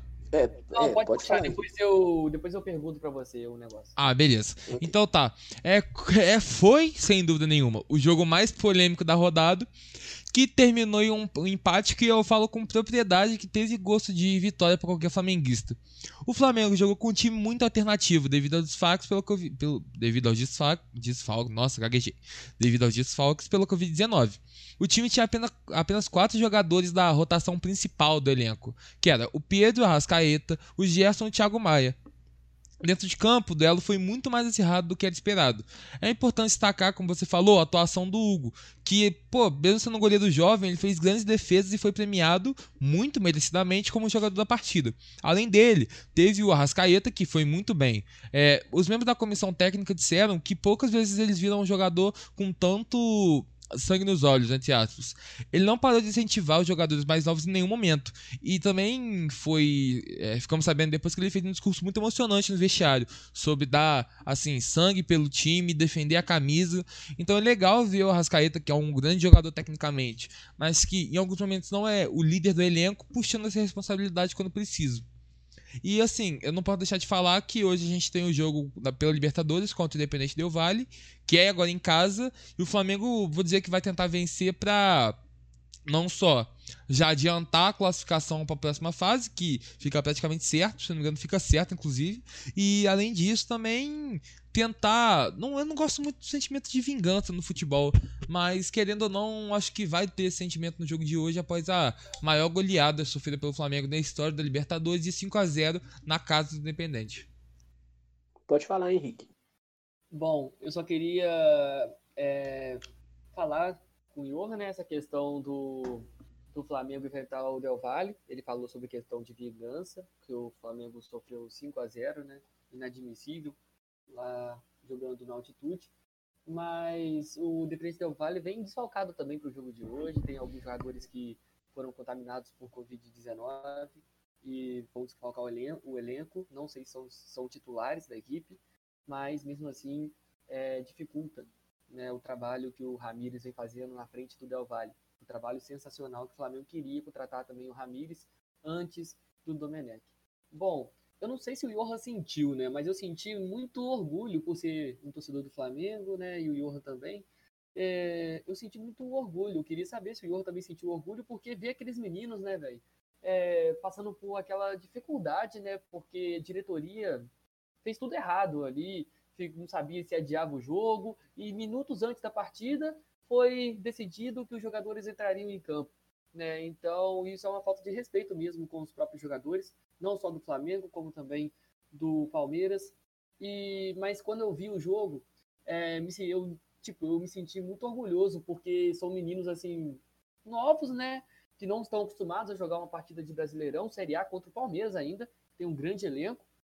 É, e conseguiram para desempenhar uma boa função. O Hugo fez assim excelente defesa, como vocês falaram. O Hugo assim foi o grande nome, né? Depois deu uma declaração emocionante a questão do pai dele que morreu. E primeira vez que o pai dele não vai no jogo por, por ter morrido em março, eu acho, né, antes da pandemia, no começo da pandemia. E e com isso, o Arrascaeta e o Gerson chamaram a responsabilidade no meio-campo. O Patrick de Paula também conseguindo conduzir o meio-campo do Palmeiras. O que eu achei ruim desse jogo do Palmeiras, na questão do Luxemburgo, é que o Palmeiras poderia adiantar o seu time para pressionar a saída de bola do Flamengo. Porque já que o Flamengo está com, tá com jovens jogadores na parte de trás, na defesa, é, o Palmeiras poderia adiantar sua, sua linha ofensiva para tentar recuperar a bola ali. Né? Porque os jogadores ali, os zagueiros, não estão acostumados a jogar uma partida assim. É uma partida de chamava tanta responsabilidade, além dentro do campo, também fora dele. E eu só queria saber isso, Johan. Se você sentiu essa, esse orgulho de ver esses meninos jogarem, que jogaram muito bem e conseguiram é, mostrar, desempenhar um bom futebol e trazer felicidade para a própria torcida. Claro que senti. É... Eu estava comentando isso com a Maria na live antes do programa o Flamengo é, entre tantos times do Brasil, um time com uma grande base. É, a prova disso é que, por exemplo, agora mesmo, enquanto a gente faz esse programa, tá tendo o jogo do Real Madrid, que o Real Madrid vence por 1 a 0 com gol de ninguém menos que o Vinícius Júnior, cria flamenguista. Então, aí, né? assim, né? o Flamengo tem uma base muito forte, e aí, além de ser muito importante ver os nossos o nosso futuro, o futuro do time jogando, é muito importante ver eles dando sangue pela camisa. É, eu senti sim um orgulho e eu senti um sentimento que é, é que parece dava para ver que os jogadores sabiam que não eram, claro, os titulares, não são os craques, falando, claro, dos jogadores da base. E mesmo assim, falou, cara, a gente tá aqui e o que importa é isso. Agora, nós somos o Flamengo em campo. Não tem isso, ah, eu sou o banco de não sei quem. Agora, eu sou o jogador. E assim, é o que eu falei no, quando eu comecei a comentar sobre o jogo. Esse empate teve sim gosto de vitória. Não só pelo panorama do jogo nos 90 minutos, mas com, por tudo que estava envolvendo a situação. É, o time está desfalcado e ver esses jogadores dando sangue pra, pelo nosso time é uma, com certeza uma garantia de que o Flamengo ainda tem muito futuro pela frente. Maravilhoso, Johan. A questão do Renier também, Renier que jogou pelo Borussia contra o Bayern, agora, agora agora cedo, né? Acabou o jogo. Sim. É, o Bayern venceu por 3 a 2 é, um gol no final do Kimmich. E o Renier entrou e até criou algumas oportunidades, como eu vi aqui. E isso que você tem mencionado, né? Questão do, do aproveitamento de jogadores no Flamengo agora, justamente por, pelos jogadores que desfalcaram o time contra o Palmeiras. É, eu acho que nunca, na história do futebol brasileiro, teve uma temporada que os jogadores tiveram mais oportunidades, não no Flamengo, mas em todos os times do Brasil, por causa da rotação. É um jogo atrás do outro, uma tabela muito apertada, porque tem Brasileirão fim de semana, tem Copa do Brasil ou Libertadores no meio de semana, então tem que viajar direto para os jogos, é muito desgaste, jogadores passando mal, jogadores contaminados com Covid.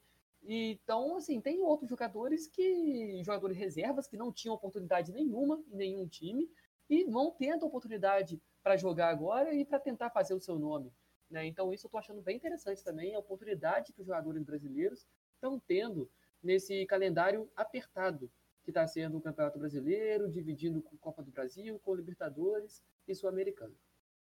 Então, é, eu queria só rapidinho, para a gente encerrar sobre Palmeiras e Flamengo, dar uma alfinetada nos, nos três principais agentes dessa partida, que foi Palmeiras, Flamengo e CBF.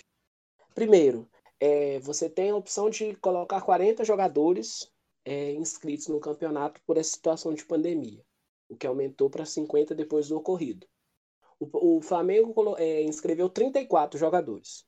Então, seis jogadores não foram inscritos nessa, nessa levada de documentos, nessa leva de documentos que o Flamengo tem que enviar para a CBF. Faltou o Palmeiras no fim de semana, empatia, que a gente já usou é, essa palavra durante o programa, porque o Palmeiras, é, além do Flamengo ter esse surto de Covid, a gente tem que falar também que não é uma doença simples. Existem gente morrendo, nós estamos em casa porque há pessoas morrendo e esse vírus pode se pegar muito facilmente. Então, os jogadores do Flamengo não só pegaram Covid, eles estão doentes, não é uma gripe, gripezinha, né, como o nosso presidente disse.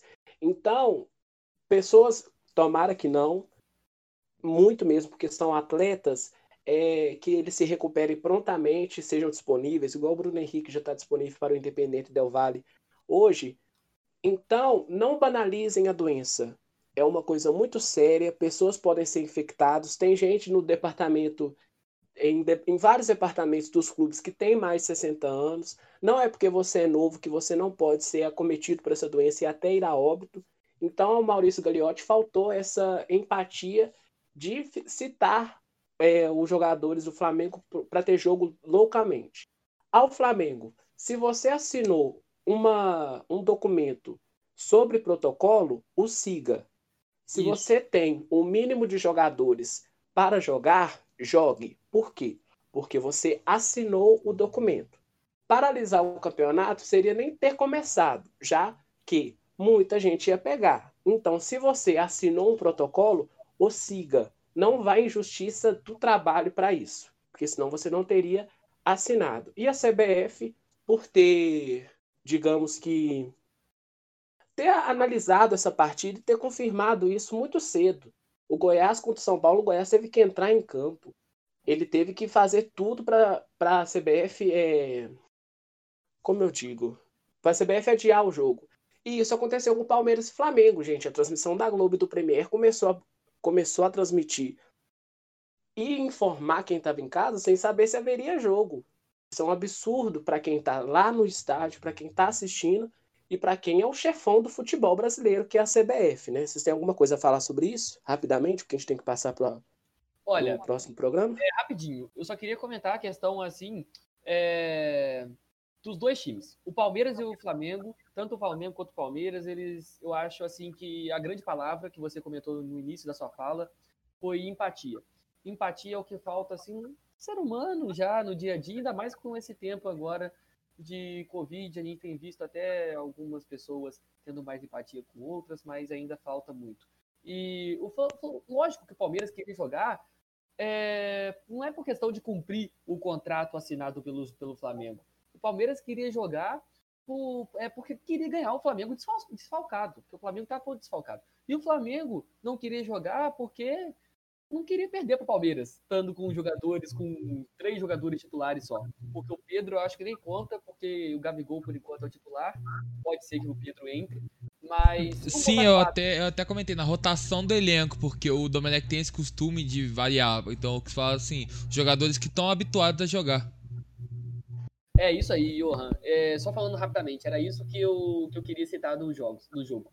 É, os dois times estão errados para mim. O Flamengo tem se assinou, tem que cumprir o Goiás ele, ele foi a campo contra o Palmeiras, contra outros times, como eu citei no começo do programa. É, só não foi contra o São Paulo porque descobriu horas antes do confronto, não tinha como enviar os jogadores. É, mas de resto, eu acho que tinha que ter jogo mesmo. O Flamengo que fez aí um alarde gigantesco, né, por questão do jogo. E para mim as duas equipes também não estão certas, sabe? Muito bem, já que falamos sobre essa partida que deu muito pano para manga, né? Saímos do, do Brasileirão e partimos agora para a Copa do Brasil.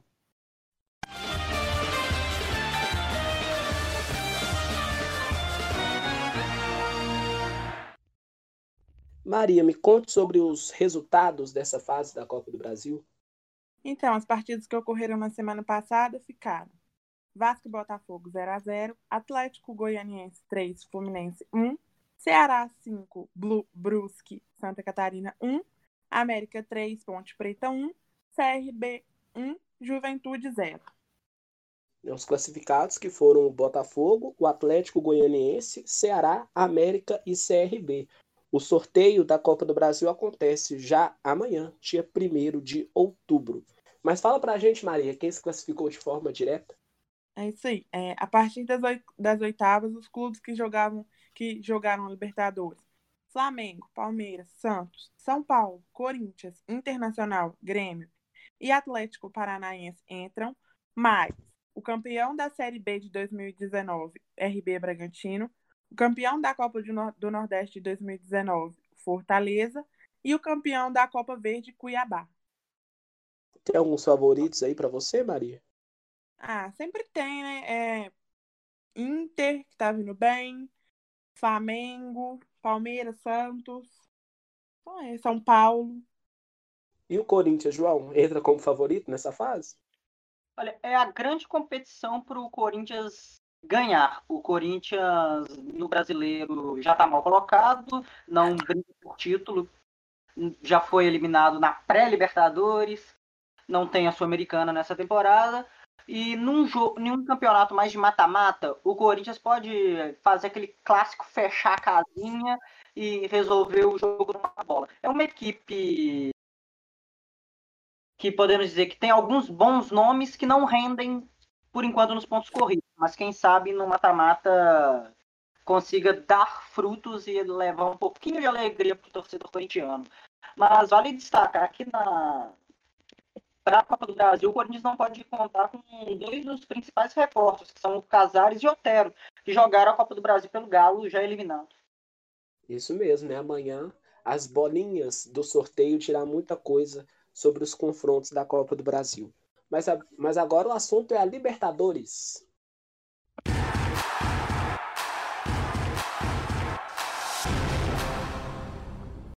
E aí, Henrique, o que você me conta sobre Grêmio 2 Universidade Católica 0? Bom, após a derrota no fim de semana contra o Atlético Mineiro, o técnico Renato Gaúcho entrou com sua força máxima no jogo de ontem, para tentar garantir a classificação antecipada às oitavas de final da Libertadores. Na escalação, o Grêmio só não contou com essa dupla de zaga titular, como eu disse anteriormente, porque Pedro Jeromel e Kahneman testaram positivo para a Covid-19, horas antes do confronto. Porém, nem a ausência dos dois defensores gremistas impediram os tricolores de avançar na Libertadores. Precisando vencer a qualquer custo, a Católica encurralou o Grêmio nos primeiros minutos da partida e obrigou o goleiro Vanderlei a fazer uma grande defesa. Depois, uma cobrança de escanteio, se não me engano, o Aue, que é o meio-campista do Universidade Católica, que finalizou. Mas aos poucos, os tricolores foram dominando o meio de campo, foram encontrando espaços e foram construindo boas jogadas. No segundo tempo, o Grêmio foi super efetivo, né? O Grêmio considerado aí o rei das Copas, né? O rei de Copas no segundo tempo, o Grêmio conseguiu aí, em um minuto, fazer 1 a 0 com o gol do PP, depois de um desvio de cabeça do Diego Souza. E a Católica avançou ainda mais o seu time para buscar o empate. Mas ficou exposto defensivamente. E isso não demorou, né? Isso fez com que o Grêmio criasse outras chances com o time exposto lá atrás. O Grêmio foi criando outras chances e foi fazer o gol aos 17 minutos. Né? Numa jogada excelente do Alisson pela direita, ele cruzou rasteiro e o Rodrigues só chegou escorando, sem goleiro, sem marcação, completamente sozinho. Mas o destaque do jogo para mim foi o PP. O PP, muitos duvidaram né, que ele não ia substituir, não está à altura mesmo do Everton Cebolinha, mas é, o PP é um excelente jogador, está quase sendo vendido agora, recebeu uma proposta de 100 milhões de reais é, do Porto, hoje mesmo. E o atacante, né, ele foi decisivo de novo na Libertadores. Ele fez o gol ontem e fez o gol também semana passada contra o Internacional, também na Libertadores, né? E ele está se tornando-se fundamental, chamando mesmo a responsabilidade na parte ofensiva. Né? Esse foi o quarto gol do PP nos últimos cinco jogos que ele esteve em campo e gols importantes. Não é, não são gols assim que, que tipo o time já está com a vitória na mão. São gols que o time precisa da vitória, o PP vai lá e consegue os três pontos essenciais para o Grêmio. Tanto isso no brasileiro e muito mais agora na Libertadores. A gente está vendo o PP aí crescer em, em, competição internacional, uma competição que demanda assim é muito esforço né, de jogadores é, considerado bo considerados bons, né, os jogadores tipo PP assim, né, que tem muita expectativa criada em cima dele, ele acabou chamando a responsabilidade, teve esse peito, né, essa coragem para chamar o time para frente e conseguir bons resultados com o Grêmio. E o Renato Gaúcho, né? É, o Renato Gaúcho é o segundo técnico brasileiro com mais vitórias na Libertadores. Né, ele atingiu 40 no jogo de ontem. Ele ultrapassou já Murici Ramalho, se eu não me engano, tem 37. O Luxemburgo né, tem 35. E o Filipão, que é o líder né, do, de vitórias na Libertadores como técnico brasileiro. Ele tem 42, mas pode ser ultrapassado pelo, pelo Renato, né? É, como a gente falou, o Renato, acredito o trabalho dele é, não, esteja assim em alto nível, mas eu acho assim, eu tô achando o máximo, né, o Renato conseguir manter o cargo há quatro anos, no lugar que é o Brasil, né, gente? Que a gente está acostumado a ver os técnicos serem demitidos, como o Thiago Largue, com seis jogos, 38 dias. O cara tá quatro anos. É, então, mesmo que o Grêmio faça é, jogos ruins, venha fazendo resultados ruins, somando resultados ruins é, jogo após jogo, que não tem acontecido, né? Só estou citando aí um exemplo que, se acontecer, eu acho que o Grêmio tem que manter o Renato. O Renato já ganhou Libertadores, o Renato é o sempre chegando longe em competições internacionais. E também o que eu acho que o que faz também o Renato é, é, ser um técnico assim há tanto tempo no cargo é porque nas entrevistas dele ele fala: ah, meu time foi melhor, meu time é, pode ganhar tal competição. Ele é um treinador muito otimista, é um treinador em que a torcida do Grêmio confia, a torcida do Grêmio gosta das entrevistas dele. Né? Incomoda muita gente também as entrevistas do Renato Gaúcho, que são, assim, a maioria polêmicas. Ele tem uma personalidade muito forte, né? Muito. Se, muito. O, Grêmio, se o Grêmio é longevo em, em treinador Atlético Paranaense, como a Maria Fernanda falou, com técnico mais novo no cargo, empatou com o Jorge Wilstermann, né, Maria? Isso aí. O Atlético jogou ontem em casa, é, às nove e meia, contra o Jorge Wilstermann e ficou no empate. Mas mesmo assim, ele já garantiu a classificação para a próxima fase. É, o Atlético teve uma posse de bola extremamente superior, de 72% é, em cima do Jorge Wilstermann. Ele fez 19 chutes a gol a mais do que a equipe visitante e a vitória não saiu. Mas apesar, apesar disso, como eu disse, ele alcançou os 10 pontos no grupo e é líder, que vem seguido do Jorge Wilstermann, que ontem com o empate alcançou os 7, e o Penharol e o Colo-Colo estão com 6 cada um. Outra equipe que jogou e é do Sul foi o Internacional, Johan, contra o América de Cali. Falou muito bem, Pedro. É... Cara, eu vou usar as palavras do próprio técnico do Internacional, o Eduardo Cudê. Ele falou, abre aspas, jogo muito chato. Assim, após a vitória de 4 a 3 pro Colorado, com direito a gol no último minuto, isso, é, o jogo animava os torcedores que esperavam um jogo tão emocionante quanto esse da primeira rodada da Libertadores. A realidade foi justamente o contrário. O América dominou o jogo e teve mais que o dobro de finalizações. Mas ele não conseguiu ser bem sucedido e fazer o gol, que é o objetivo de todo time. Cara, como acho que vai ser a primeira vez como futuro jornalista que eu me deparo com uma situação dessa. Como eu noticio o que aconteceu. Então eu vou fazer isso da melhor forma possível. É... O Miguel Fernandes foi expulso até receber uma sarrada, entre aspas, do jogador do América de Cali. O lance foi bem inusitado, o jogador tava na área, a, assim, era uma falta para o América bater, o jogador tava na área e ele se abaixou e o jogador do América chegou por trás dele e fez o dito ato. Ele devolveu com uma cotovelada e foi expulso. Agora, o Colorado perde a liderança do grupo pro rival Grêmio, que, como o Henrique já falou e eu também canso de falar, mesmo estando mal no Campeonato Brasileiro, mostra boas atuações na Libertadores para fazer juiz dessa fama dele de time copeiro. Então, assim, Vamos ver agora, faltando apenas uma rodada para acabar a fase de grupo da Libertadores, como esse grupo vai se desenrolar, porque um grupo que você tem ali, o grupo deles é o grupo E, um Grêmio com 10, um Inter com 8 e o América de Cali com 5 pontos, qualquer um chega na é, na fase final com chance de classificação. Apenas o Grêmio, que, pode, que não pode mais ser ultrapassado, mas tanto o Inter quanto a América então vão brigar para essa classificação na última rodada e o Grêmio tem que brigar para defender a primeira posição, porque se ele perde e o Inter ganha, o Inter pega essa posição para ele de volta. Então vamos ver na última rodada como esse grupo vai se desenrolar. Isso aí. Outros confrontos dessa rodada da Libertadores: o Palmeiras encara o Bolívar, Flamengo Independente Del Vale, como já citado, River Plate São Paulo, né? O São Paulo enfrenta o River Plate precisando vencer para uma classificação histórica. Semana que vem assista o nosso programa. O João vai falar sobre essa partida no próximo programa, porque vai ser vida ou morte para o São Paulo contra o River Plate, né? E tem Olímpia e Santos fechando a rodada dos brasileiros na Libertadores. Agora o assunto é mercado internacional. Diga aí pra gente sobre o Paquetá no Lyon. Então, é, o Paquetá foi vendido pro Lyon por aproximadamente 20 milhões de euros. Interessante porque o Flamengo, com essa brincadeira, deve faturar 6 milhões de reais. Mas é hora do merchan, vou até criar uma vinheta para isso. Se você quiser ficar antenado com todas as notícias do mercado da bola, siga o nosso Instagram, mesa redonda ponto plural. Lá a gente tem um quadro chamado justamente isso, Mercado da Bola, onde a gente aponta as melhores contratações do mercado nas últimas semanas. E, inclusive hoje mesmo deve sair a publicação falando sobre Paquetá.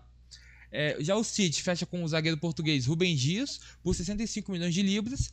E o United está bem próximo de fechar com o atacante Dembélé do Barcelona por aproximadamente 60 milhões de euros. O francês foi uma das contratações mais caras da história do Barcelona, veio do Borussia Dortmund, mas não apresentou bom futebol. É muito também por questão de lesão.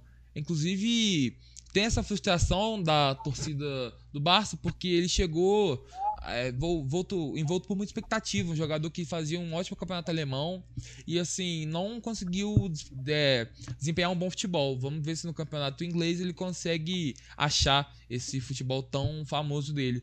E por último, falar também do próprio atacante PP do Grêmio, que, pelo visto, recebeu uma proposta do Porto de 10 milhões de euros. Isso aí, já que você falou do campeonato. Pode falar. É, o Johan falou da contratação do Ben Dias. A curiosidade é que ele é o terceiro zagueiro mais caro da história, só para do Van Dijk, do, do Liverpool e do Maguire do rival United.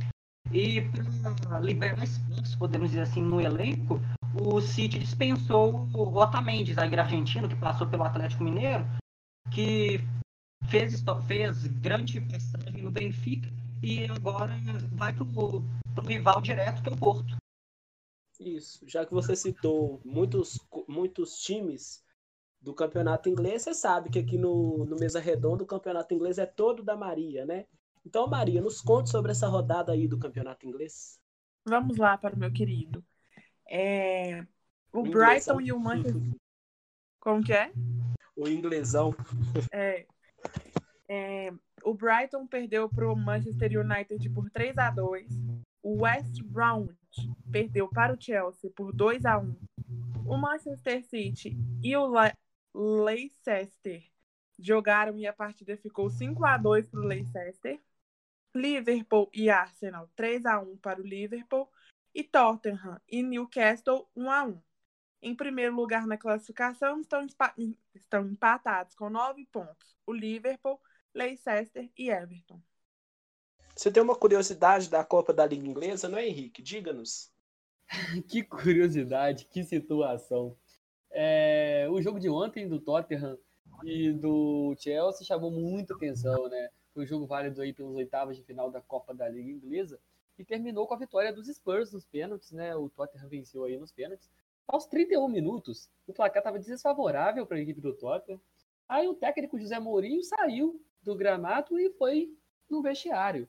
Muitos achavam, né, que ele pudesse estar abandonando o jogo com raiva do seu time, com raiva do desempenho, mas não. Ele foi no ele foi no banheiro chamar o Dyer, que estava ali numa situação meio desconfortável, né? E o jogador saiu do campo no meio do jogo para ir ao banheiro, precisava. Ele até falou depois na legenda, né? A natureza chama, um negócio assim que ele botou, o Dyer. E além disso, o próprio Dyer, o Eric Dyer, jogador inglês, foi eleito o melhor em campo no final do jogo, né? E postou uma foto com o troféu, o troféu em cima do vaso sanitário, ao lado estava é, um rolo de papel higiênico. E na legenda o jogador colocou o verdadeiro melhor do jogo, que seria ali o troféu, seria o vaso, né? E enquanto Dyer estava ausente, o Hudson Odoi, né, o ponta do time do Chelsea, quase ampliou o placar para o Chelsea ainda, né? Então o Dyer ainda falou, graças a Deus que nada ocorreu e ainda que pôde sair com essa vitória. É... Eu só queria aqui, antes de, de continuar o programa, é, que o Fluminense, só voltar na questão do Fluminense, o Fluminense anunciou a contratação do Luca. Né? Saiu agora, pouco, o Luca, centroavante, já jogou no Corinthians, do João, já jogou é, no Internacional, junto com o Daí Helma. Hoje o Luca aí acabou de ser contratado pelo Fluminense, é, porque o Fluminense precisa mesmo depois da vinda do Everal. Bom. Quem contratou. E... Pode falar. Não, é, eu só queria falar sobre a questão mesmo, essa questão. E sobre os jogos, né, que a Maria Fernanda é, comentou. Rapidinho, só para a gente ressaltar. Luiz Soares no Atlético de Madrid, para mim, foi o grande nome desse final de semana. O cara entrou no segundo, segundo tempo, deu assistência, fez dois gols. O Atlético goleou o Granada. É... Isso no Campeonato Espanhol. E questão do Campeonato Inglês, depois a gente vai falar sobre o espanhol, né? No Campeonato Inglês, o Leicester vem fazendo, nossa, o Leicester apresentando, fez 5 a 2 no Manchester City, né? Nunca o Manchester City havia tomado cinco gols dentro de casa em nenhum lugar com o Pepe Guardiola. E o Leicester agora tendo aí o Castanho, se não me engano, foi contratado, né, jogador que atuava no Atalanta na temporada passada. E agora o Vardy também deslanchou, fazendo gol, né? É, fazendo hat-tricks em jogos do Leicester. Então, eu estou gostando de ver o time do Leicester atuando hoje. Já que você falou de contratação, né? Quem fez uma contratação muito boa, como você disse, foi o Atlético de Madrid, né, João? Conseguiu fazer uma vitória muito importante nos sobre o Campeonato Espanhol? Sim, é, no primeiro final de semana em que os três grandes da Espanha jogaram, como o Henrique já deu spoiler, o Atlético de Madrid venceu o Granada por 6 a 1 dois gols do Soares e uma assistência, ele que entrou no segundo tempo no lugar do Diego Costa. Mas parece ter gastado todo o cartucho no final de semana, porque hoje, o jogo das duas da tarde, empatou em 0 a 0 com o Huesca. O Barcelona venceu por 4 a 0 o Vila Real. Uma grande atuação do Ansu Fati, o Messi marcou de pênalti. E o Real Madrid visitou o Real Betis e venceu por 3 a 2 com o Sérgio Ramos marcando mais um gol. O, líder, é, talvez uma liderança até surpreendente, é a do Getafe. Já no campeonato italiano, a Internazionale fez um jogaço com a Fiorentina, venceu por 4 a 3. O Napoli goleou com grande estilo o Genoa, ganhou por 6 a 0, enquanto o Milan, mais uma vitória, vence por 2 a 0 o Crotone. E no clássico entre Roma e Juventus, a Juve, atual N campeã, tropeça, empata por 2 a 2 com dois gols do craque português Cristiano Ronaldo. Agora o Johan tem uma curiosidade quanto ao Immobile, artilheiro da temporada passada, chuteira de ouro. Conta pra gente, Johan. Perfeito, como você falou bem, é, o Immobile nessa última semana recebeu a premiação de jogador da temporada no campeonato italiano recebeu 29,08% dos votos. O curioso é que o italiano superou o Cristiano Ronaldo, olha só, que ficou com 28,08%, de exatamente 1% dos votos. O jogador da Lazio fez 36 gols em 37 jogos e deu 8 assistências. O prêmio é organizado pelo Transfer Market, que é uma das grandes instituições do futebol, e esse prêmio nomeia os melhores jogadores da temporada passada. É, inclusive, depois que nós fizemos a pauta, é, outros da, prêmios de outras ligas foram nomeados e no francês no campeonato francês. O vencedor foi o jovem Mbappé, em segundo lugar ficou o Neymar, mas a diferença foi mais que o dobro de votos. O Mbappé leva esse prêmio após fazer 18 gols em 20 jogos, tendo 7 assistências. Já na terra da rainha, o vencedor foi o belga Kevin De Bruyne. Assim, ele recebe esse prêmio após excelente temporada no Manchester City. Ele que foi o garçom do campeonato com 20 assistências e marcou 13 gols. Isso em 35 jogos. O belga é um verdadeiro craque e tenho certeza que esse prêmio está só entre os outros tantos que ele vai ter ao longo de sua carreira. Pior. Pois não? É, essa disparidade na votação entre Neymar e Mbappé pode até parecer que o Neymar fez uma temporada ruim, né? Mas tem que lembrar que ele passou mais da metade da temporada machucado. Tanto que ele não ficou nem entre os três melhores na votação oficial da própria Ligue One. Claro, inclusive, não só isso, como falar também da questão do campeonato francês ter sido encerrado com muita antecedência. Você vê que o próprio Mbappé tem 18 gols em 20 jogos, não por uma questão de lesão, mas foi porque foram os jogos que pôde jogar, porque o campeonato foi encerrado na metade e o PSG é dado como campeão. Então, quem sabe ali, se nós não tivéssemos tido o retorno desse campeonato, o clube não, o Neymar não tivesse tido a oportunidade de despontar e conseguir superar o francês. Olha, eu, como atleticana, acho que já pode dar como encerrado o Brasileirão também. hum. Antes, antes de entrar nesse, nessa questão do Brasileirão, o, eu acabei de ver aqui que o Neymar também, com aquela treta, né? Ele o Álvaro Gonzalez, no jogo lá do contra. Contra quem mesmo? O Álvaro Gonzalez era do. Do Olympique de Marseille, se não me engano. Olympique de Marseille, isso, o Olympique de Marseille.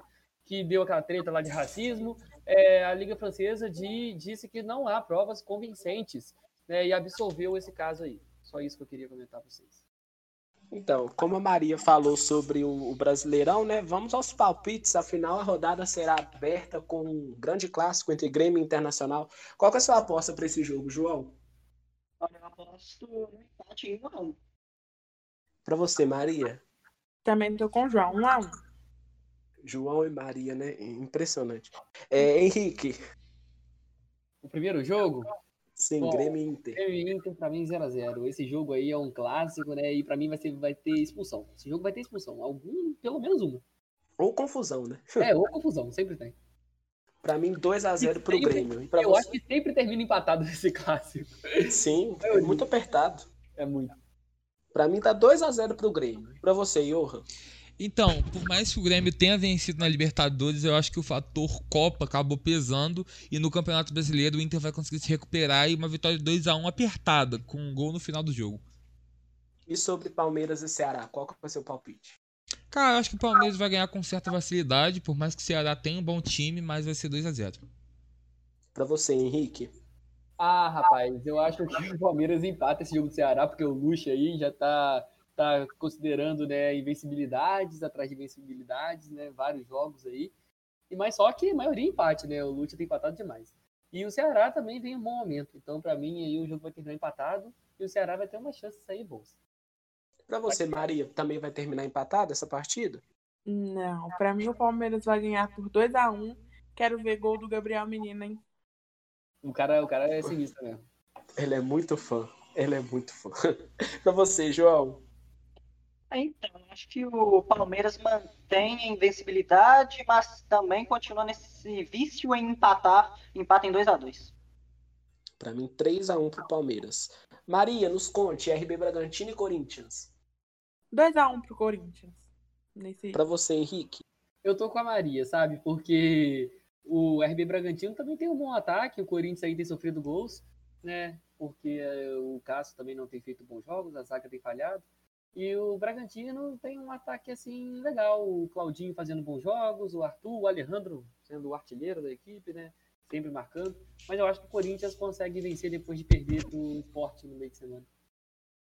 Corinthians, para você também, João, ganha contra o RB Bragantino? Eu espero que o Corinthians reviva, né? Vence por 1x0, placar magrinho. Espero que o Cássio consiga parar o ataque do Bragantino. Tomara, né, João? Vo... Isso. para você, Johan, quanto será o jogo? Ah, eu acho que o Corinthians leva de 2x1. Para mim dá 2x1 para o RB Bragantino. Botafogo e Fluminense lá no clássico carioca, Henrique. Olha, para mim, clássico carioca, eu acho que a maioria de vocês acham também que vai terminar empatado, né? Porque o Botafogo só empata, gente. O Botafogo é empate atrás de empate, e ainda mais em clássico, né? Em clássico o jogo é mais difícil, é mais pegado, então é muito difícil alguém sair, eu acho, é, vitorioso. Mas se tiver um time que saia vitorioso aí, para mim, eu acho que o Fluminense tem mais chance. Só que o meu palpite pro jogo 2 a 2 Para você, Maria? Tô com o Henrique. Clássico é clássico, é 2 a 2 e vice-versa. para mim também empate, só que em 1 a 1. Para você, João? Olha, o Botafogo só empata, mas acho que essa ele perde 2 a 1. Fluminense. Para você, Johan. Ah, eu tô nessa vibe do empate aí, mas acho que vai ser um empate bem recheado, 2 a 2. E para Flamengo e Atlético Paranaense, tá na vibe do empate também?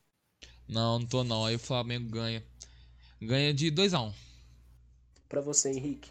Olha, não quero que vocês me chamem de clubista, não, sabe? Mas o Flamengo, eu acho que o Atlético não vem, assim, conquistando bons. tendo bons jogos, né? Ontem empatou com o Jorge Wilson, teve as melhores chances, claro, de vencer o jogo.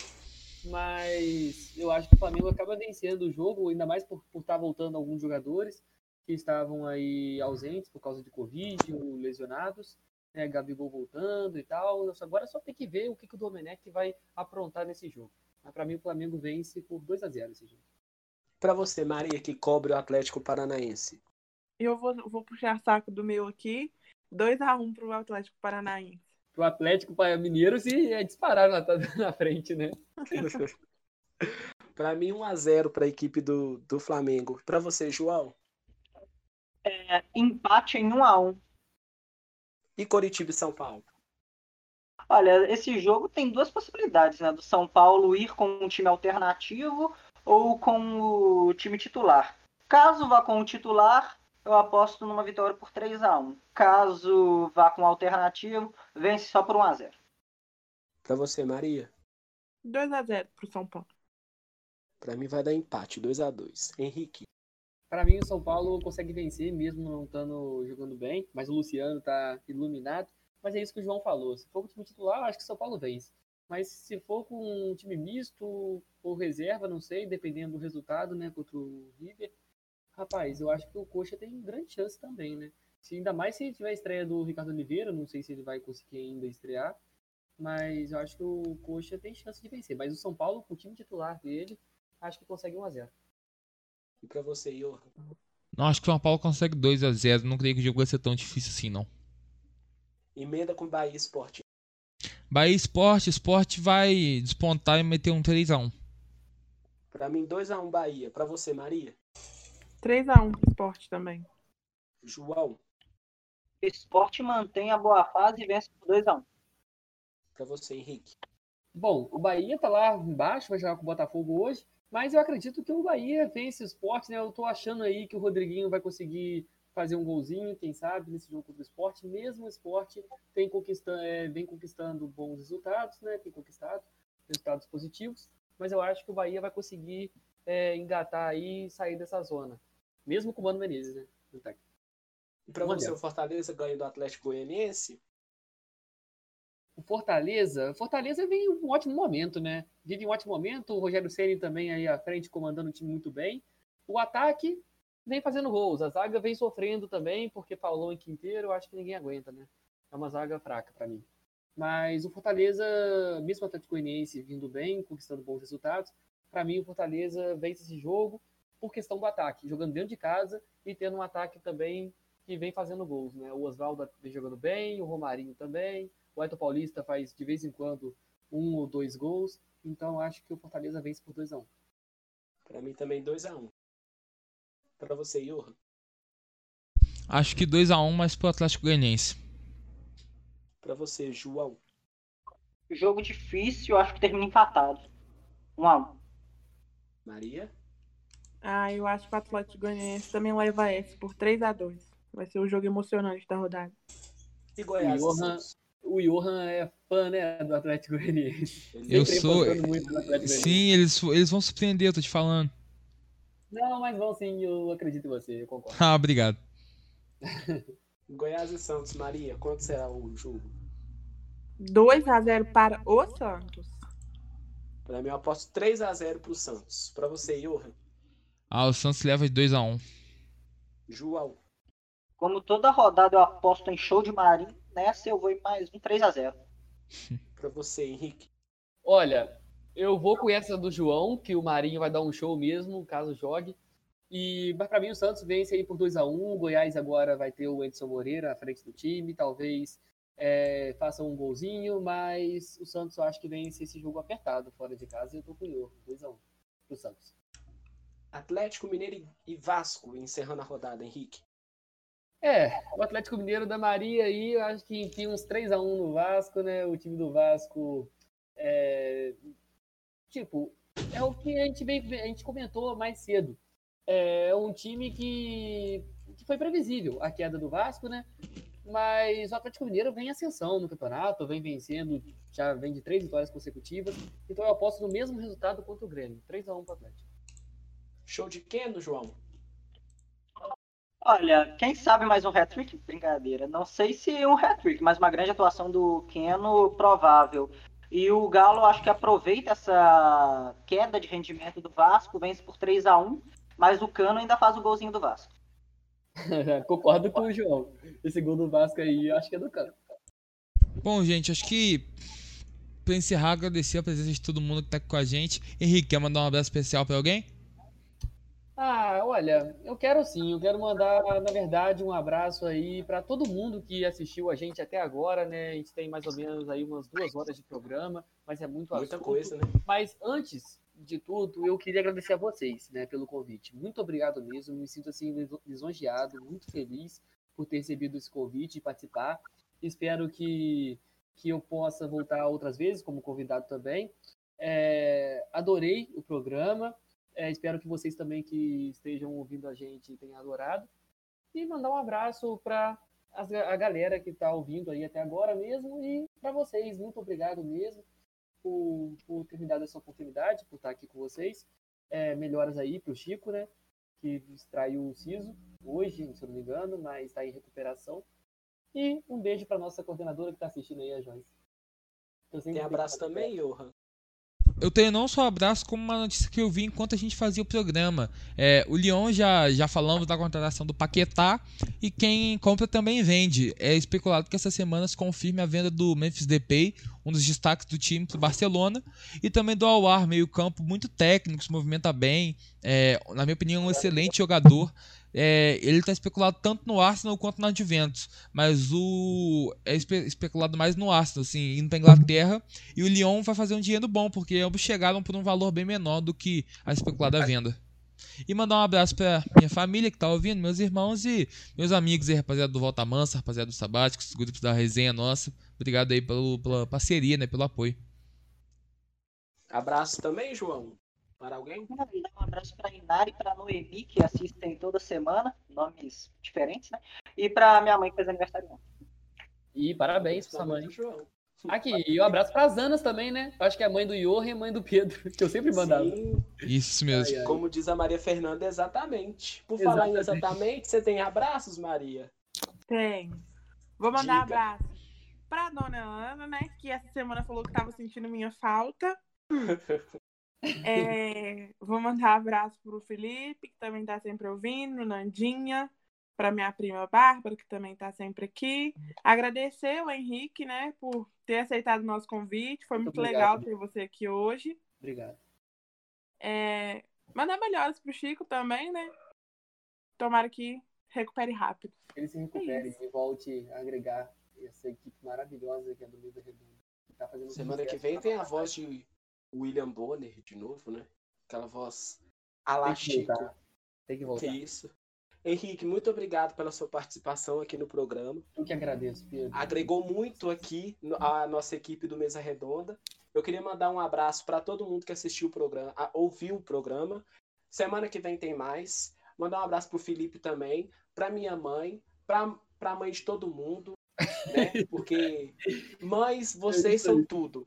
Né? E um abraço também para Maria Fernanda, porque ela é muito minha amiga e ela faz o programa comigo. Vocês todos também. Isso, aplausos. Adorei. Boa. Tchau, pessoal. Fiquem agora com a programação da Rádio Plural. Quarta-feira, 15 para 5, a gente está de volta. Mesa Redonda, um programa plural.